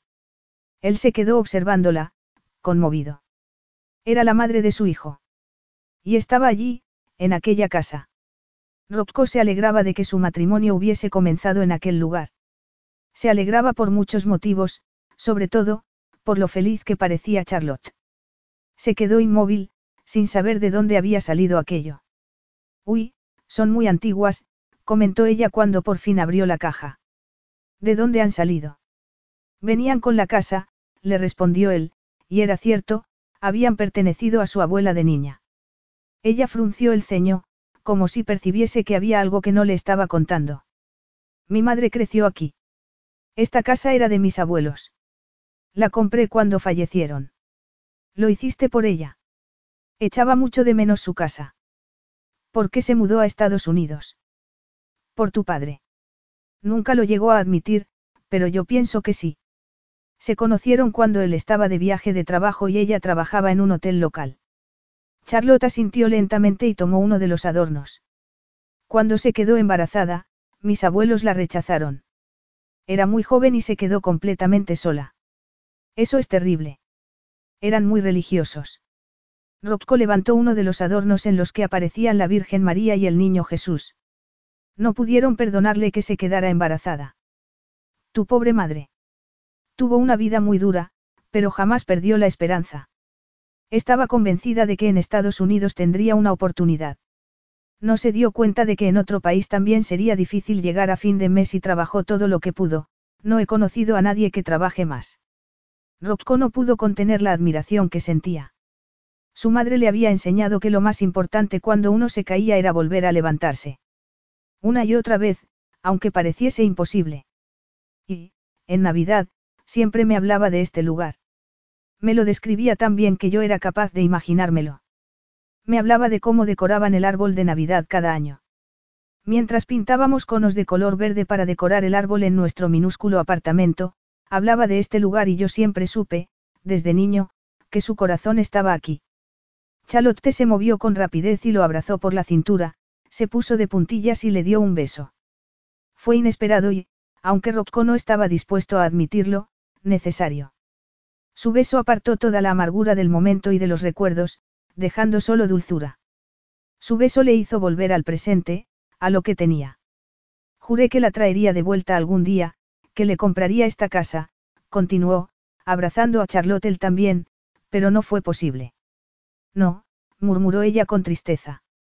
Él frunció el ceño y agarró a Charlotte por la barbilla para que lo mirase. Pero nosotros estamos aquí, añadió ella. Y nuestro bebé vendrá aquí. Y pienso, que eso le habría gustado a tu madre. Rocco asintió lentamente. Charlotte tenía razón. Le habría encantado. Mientras adornaban el árbol, Rocco fue narrándole a Charlotte las historias que le había contado su madre y, de aquel modo, tuvo la sensación de que ella también estaba allí con ellos. Charlotte solo habló cuando él le hizo alguna pregunta, pero eso no lo preocupó. Estaba sonriendo y le brillaban los ojos de la emoción mientras miraba el árbol y decidía cuál era el mejor lugar para poner cada adorno. Rocco se dio cuenta de que la miraba más a ella que al árbol. Objetivamente, era preciosa, pero no solo la miraba por eso, sino por los pequeños gestos y expresiones que cruzaban su rostro, la rapidez de su mente, la amabilidad de su sonrisa, su risa fácil. Todo aquello se añadía a su belleza y hacían que le resultase atractiva y fascinante.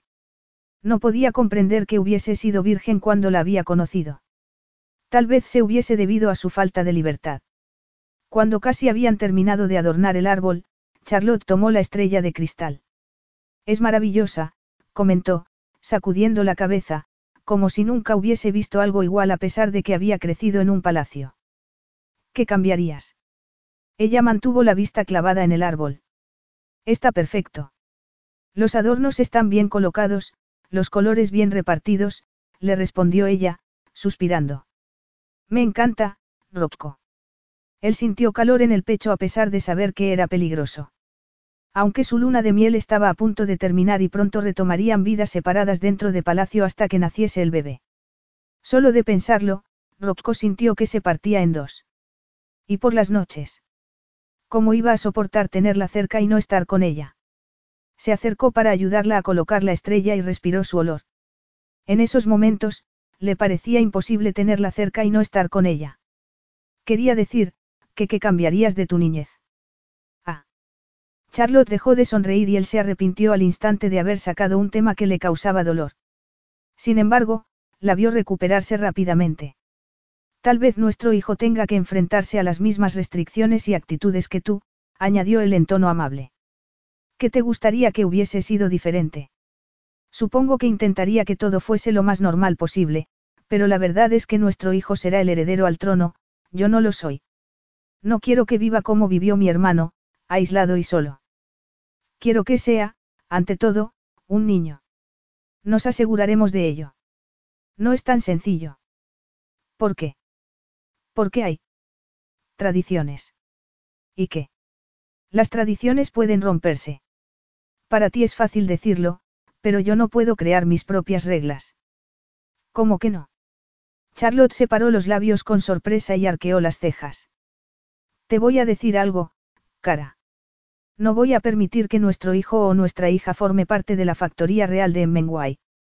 Yo también quiero que crezca con la mayor normalidad posible. Y si eso significa que tengamos que criar a nuestro hijo aquí, o en Nueva York, lo haremos. Ella sacudió la cabeza, rechazando su idea. Eso es una fantasía. No lo permitirán. Charlotte se mordió el labio inferior y lo miró como si buscase en él palabras de aliento. Y es necesario que lo hagan. No tengo ni idea, si te soy sincera, pero deberíamos averiguarlo. Rocco se sintió como si un meteorito acabase de atravesarlo. El hecho de que Charlotte considerase su sugerencia abría ante ellos un futuro que, sin saberlo, había necesitado. Él le había propuesto que se casasen porque no quería que su hijo creciese como había crecido él, separado de su padre y de su familia. Rocco creía que eso era importante, pero tampoco quería que sufriese como había sufrido Charlotte debido a su posición en la familia real de Emmenguay. Yo crecí sin familia, dijo Rocco en tono sombrío, pero mi madre compensó todas las carencias.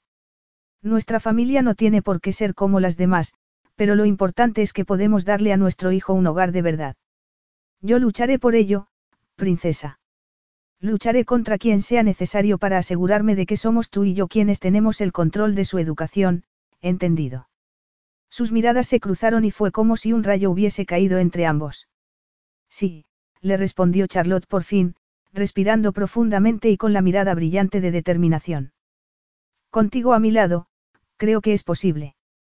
Charlotte no supo de quién había sido la idea de ir paseando hasta el pueblo, pero allí estaban, cubiertos por varias capas de ropa para protegerse del viento helado y de la nieve, caminando muy cerca el uno del otro, con el brazo de Rocco alrededor de sus hombros, sujetándola contra su cuerpo mientras recorrían las calles adoquinadas y los antiguos edificios.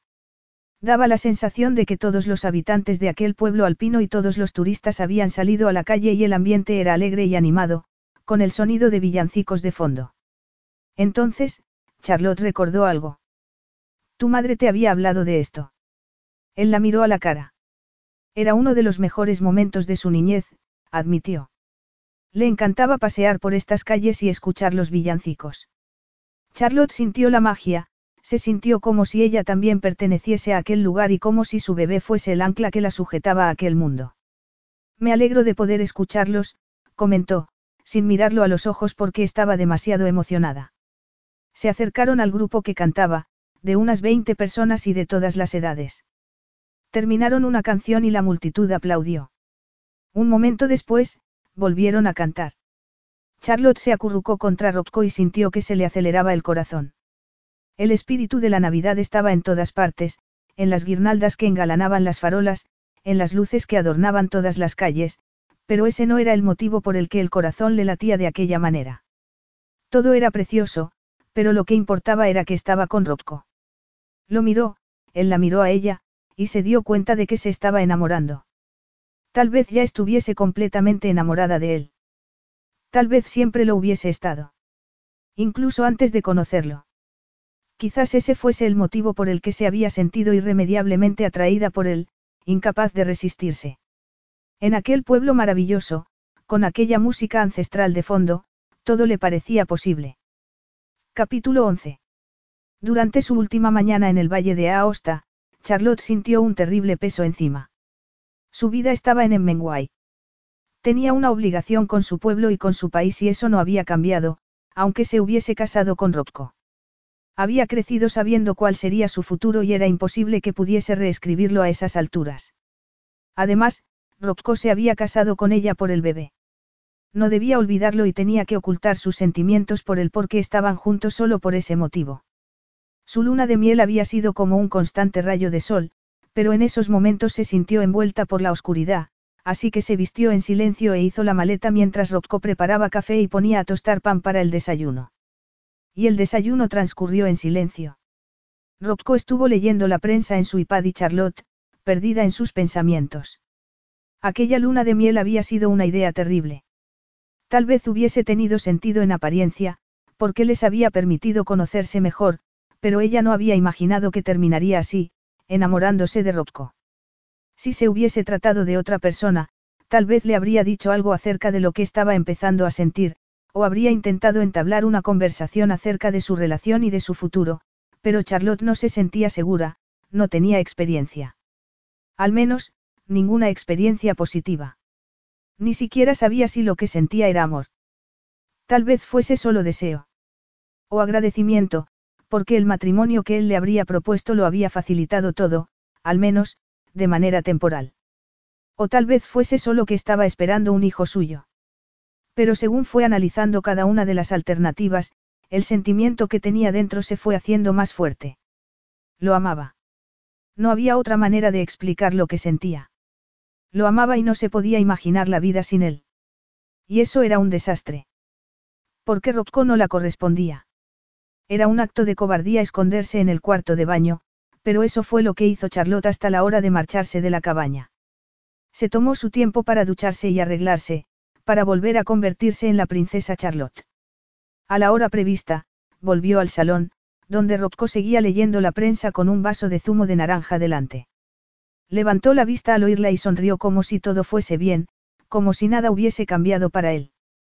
Ella se giró y su mirada aterrizó en el árbol de Navidad. Deberíamos haberlo quitado, comentó en tono nostálgico, notando que se le quebraba la voz. Si no volvemos después de Navidad, pediré que lo hagan. Entonces, vámonos. Charlotte pensó que no quería volver allí, que era donde se había enamorado de él. Donde Rocco le había mostrado una parte de su persona que era imposible no amar, pero como su amor no era recíproco, a ella siempre le dolería pensar en su luna de miel. Los ojos se le llenaron de lágrimas y parpadeó con rapidez para que Rocco no se diese cuenta. Tenía que actuar como si todo estuviese bien. El éxito de su matrimonio dependía de ello. Rocco no era tonto. A Charlotte le ocurría algo. Había estado toda la mañana evitándolo y limpiándose las lágrimas a escondidas, lo que le había recordado a su madre y eso le había creado un nudo en el estómago que no le gustaba nada. No le gustaba preocuparse por Charlotte, pero era natural que lo hiciese porque estaba embarazada de él, al fin y al cabo. Fueron hasta el aeropuerto en silencio y una vez allí, antes de apagar el motor, se giró a mirarla. ¿Te ocurre algo? Ella tomó aire de manera brusca. No.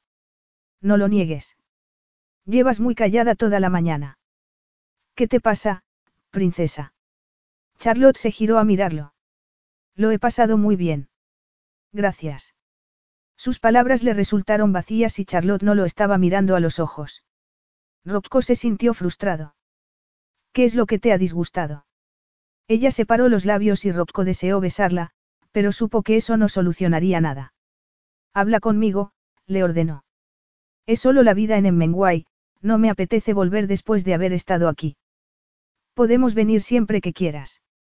A ella se le llenaron los ojos de lágrimas y asintió lentamente.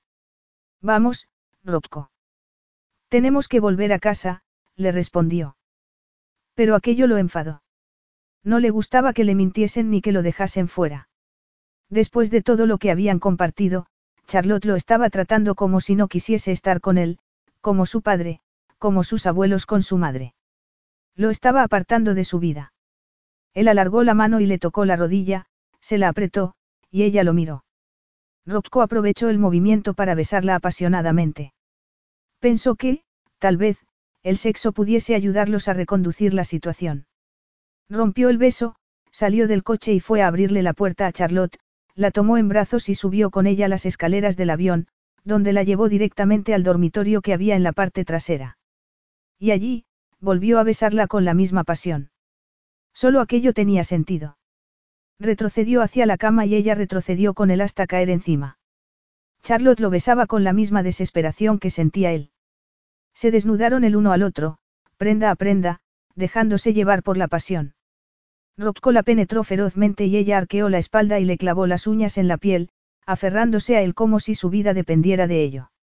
Cuando el avión se elevó, Charlotte estalló, sus músculos internos lo apretaron y él terminó de perder el control y se dejó llevar por el placer, indefenso ante su intensidad, perdido por un momento, como un niño en un bosque. Después, se incorporó despacio y la miró, pero Charlotte no quería mirarlo a los ojos. A pesar de lo que acababan de compartir, seguía estando distante con él. Aunque seguía dentro de ella, no quería abrirse a él.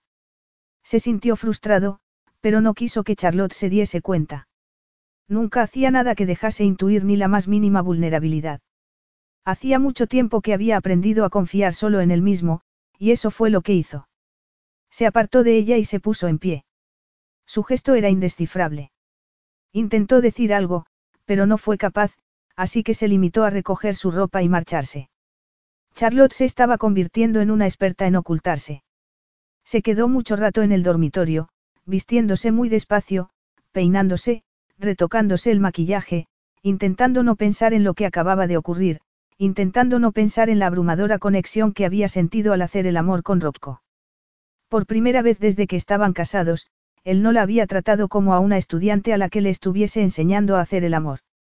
Bueno, entonces ella tampoco había sentido aquello, todo le había parecido muy genuino e intenso, pero lo que acababan de compartir había sido una clase magistral en pasión de verdad, en anhelo, desesperación y deseo, y ella quería, no, necesitaba, mucho más. Fue aquella idea la que hizo que se pasase allí escondida casi todo el vuelo.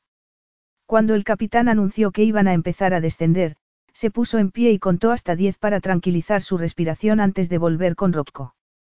Este estaba trabajando cuando Charlotte salió y no levantó la cabeza de los documentos. Ella debía haberse alegrado. Era más seguro así.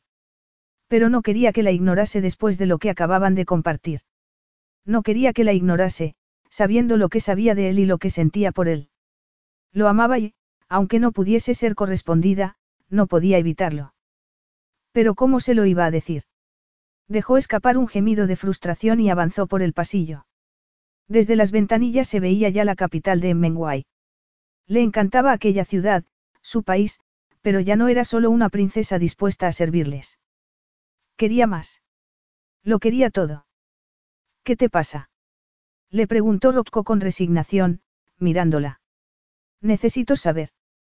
No fue capaz de preguntarle si pensaba que podría amarla algún día. ¿Cómo vamos a seguir en Emmenguay? ¿Qué quieres decir? Antes de la boda, Casi no nos veíamos, vivíamos separados. Esa fue tu elección. Nada de esto fue mi elección, replicó ella. Y luego cerró los ojos, ambos se habían casado de mutuo acuerdo, por el bien del bebé. ¿A ti qué te gustaría? Le preguntó Rocco. No lo sé. Él la miró con impaciencia y Charlotte se vio obligada a defenderse. Nunca he podido elegir lo que quería. No soy capaz de visualizar cuál sería mi futuro perfecto y describírtelo. Estoy acostumbrada a que me digan cómo debo vivir, dónde. En ese caso, vamos a empezar por ahí. ¿De verdad te imaginas viviendo en palacio? ¿Te gusta vivir allí? Ella se quedó boquiabierta. Era una pregunta que tampoco se había hecho nunca. Es, el único hogar que he tenido. Pero, si pudiésemos vivir en otra parte, insistió él. Un lugar más pequeño, más íntimo, con menos personal de servicio. A ella se le aceleró el corazón porque quería precisamente eso, aunque, al mismo tiempo, en palacio tendrían más distracciones. Pienso que deberíamos andar antes de echar a correr, comentó, odiándose por ser tan cobarde. ¿Por qué no luchaba por su futuro? ¿Por qué no le decía lo que sentía? Rocco la miró a los ojos y se encogió de hombros. Si es lo que quieres.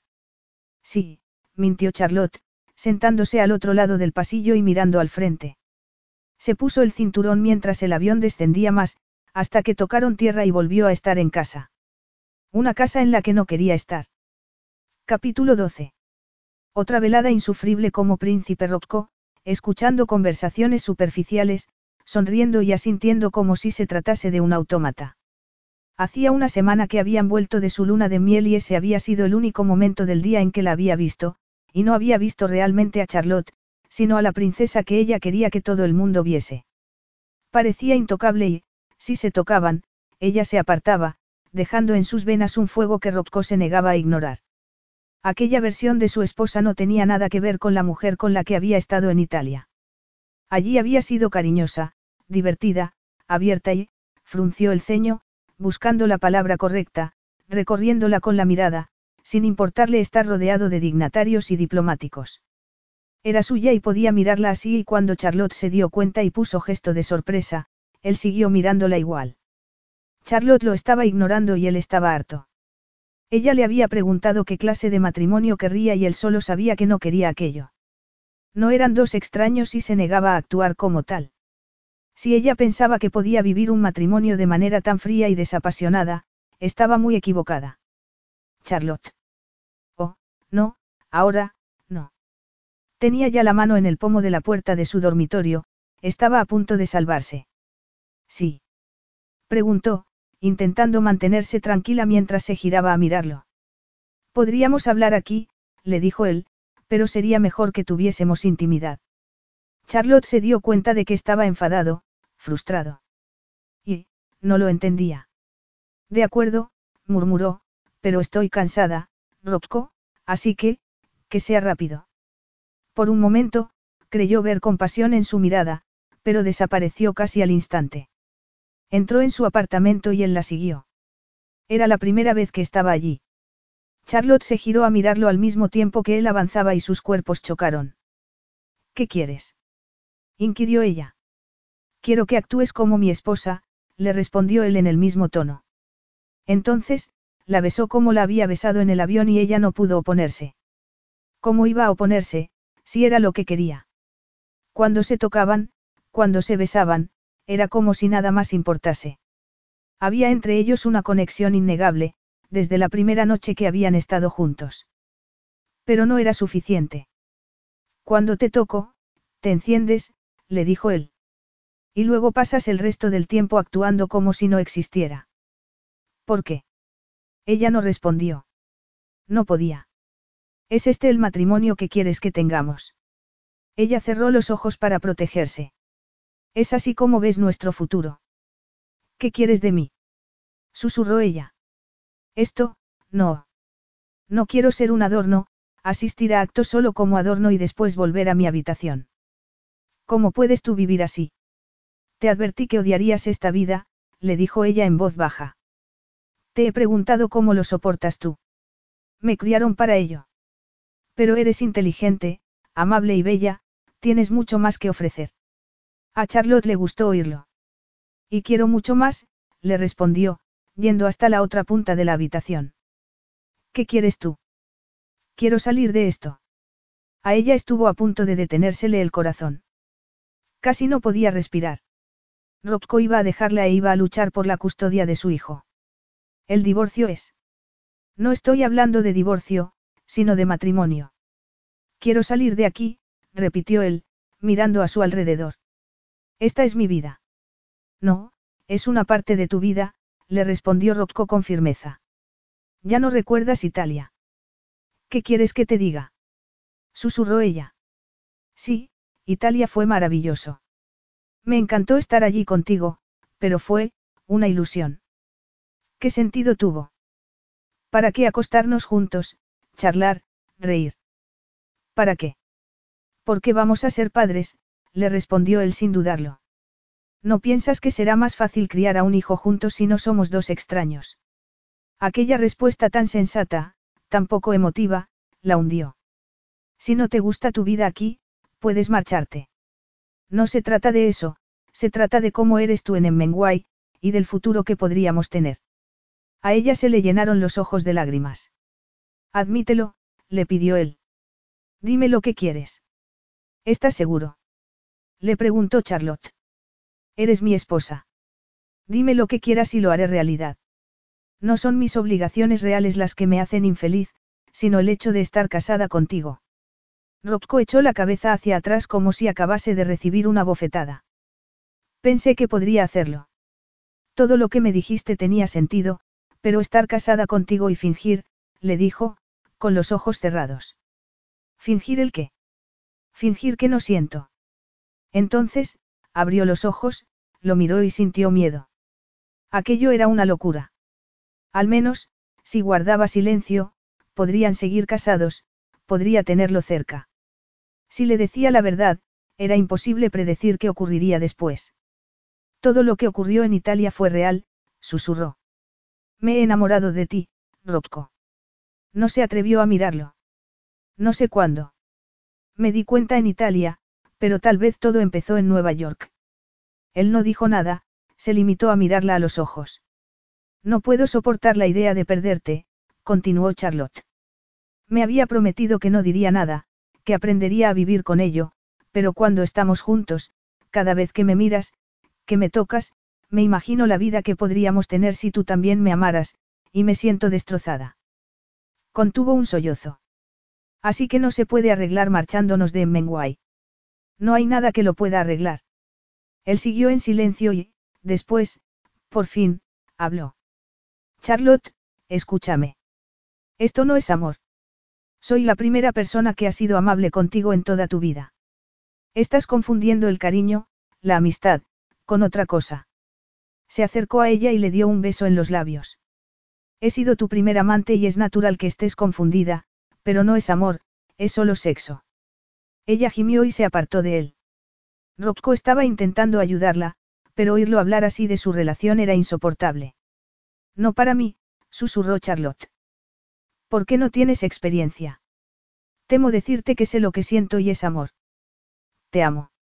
Él la miró con el ceño fruncido y a Charlotte se le rompió el corazón todavía más. Todo lo que te pido, susurró ella, es que me des el espacio necesario para aprender a vivir con estos sentimientos.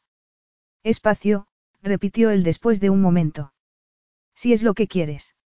Asintió, se dio la vuelta y fue hacia la puerta. Una vez allí, se volvió a mirarla. Verás que tengo razón, princesa. Dale tiempo. Lo superarás. Ella hizo una mueca al oír aquel comentario condescendiente y le dio la espalda para no verlo salir de la habitación. Capítulo 13. Rocco cerró la puerta de su habitación y, una vez dentro, se dejó llevar por la marea de emociones que las palabras de Charlotte habían desencadenado. Amor. Lo rechazó de inmediato. No era posible. Nadie, salvo su madre, lo había querido y él prefería que siguiese siendo así. El amor lo complicaba todo, traía dolor, requería confianza, sacrificio y vulnerabilidad. Para amar a alguien había que tener fe en esa persona, confiar en que no te iban a hacer daño ni te iban a abandonar. En Italia, se había abierto a ella más que a nadie en toda su vida y había sabido que era real, y peligroso, pero cuando Charlotte se había distanciado de él, le había demostrado que tenía razón. Rocco había confiado en ella, solo un poco, y ella lo había rechazado, dejándolo dolido. Amar a alguien era un riesgo que no estaba dispuesto a correr. Y con el bebé, le preguntó una vocecilla en su interior. El amor iba a llegar de un lado o de otro. Ya no era un alma solitaria. No obstante, podía mitigarlo. Podía controlar hasta dónde se extendía este en su vida.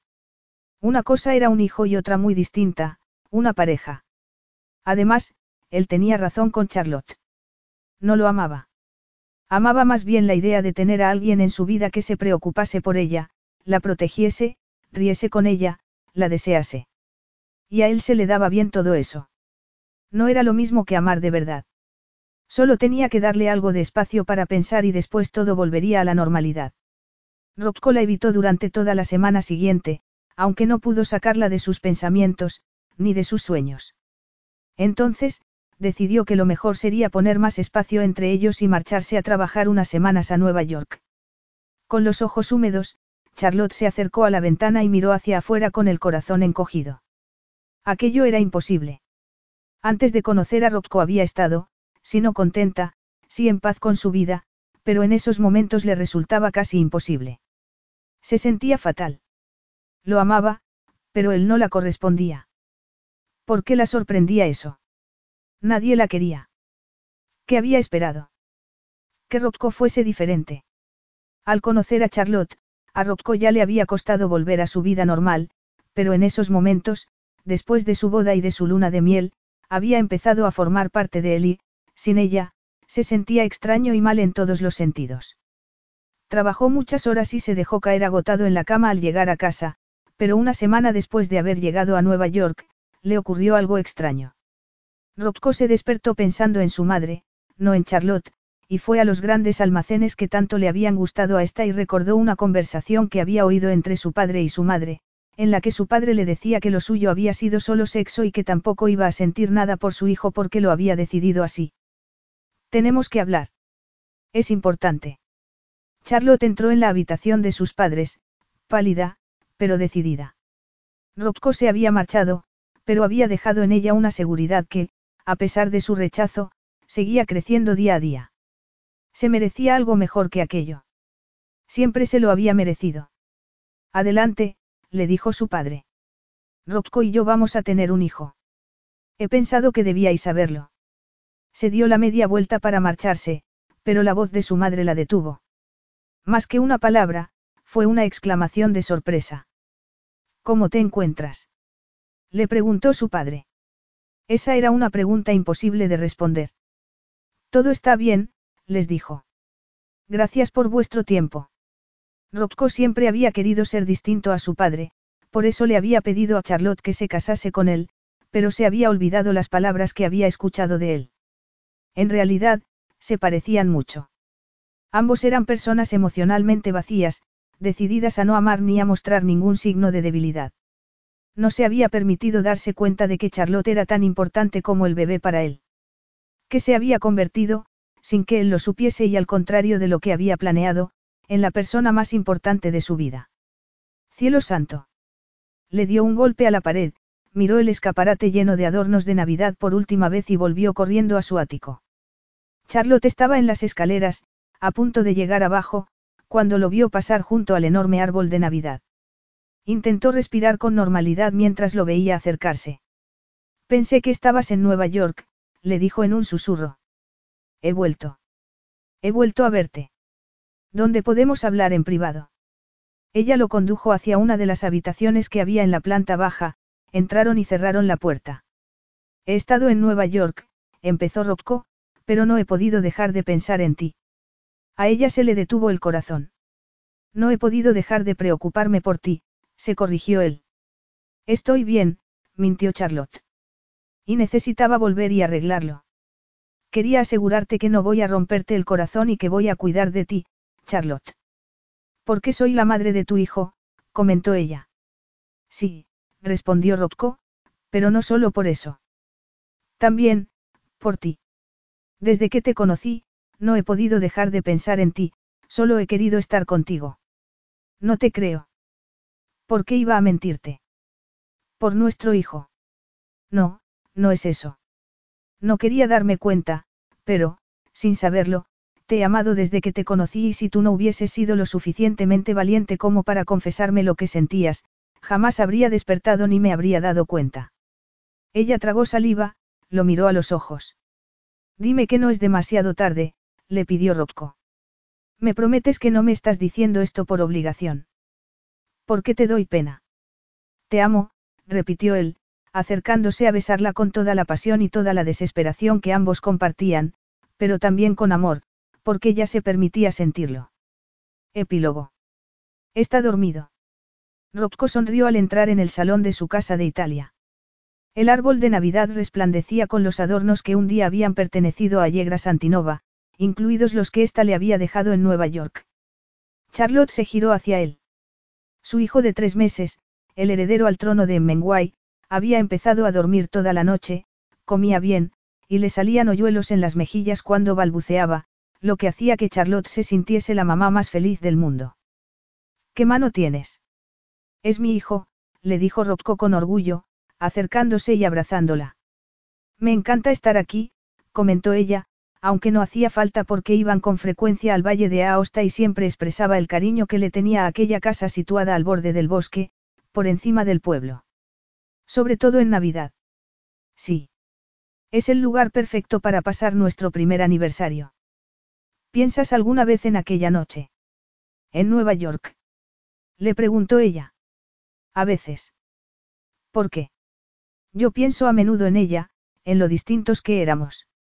Y, cuando quiero atormentarme, pienso en lo cerca que estuve de estropear esto.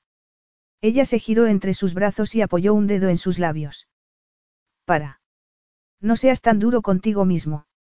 ¿De verdad piensas que podríamos haber acabado de otro modo que no fuese juntos, casados y criando a nuestro bebé así?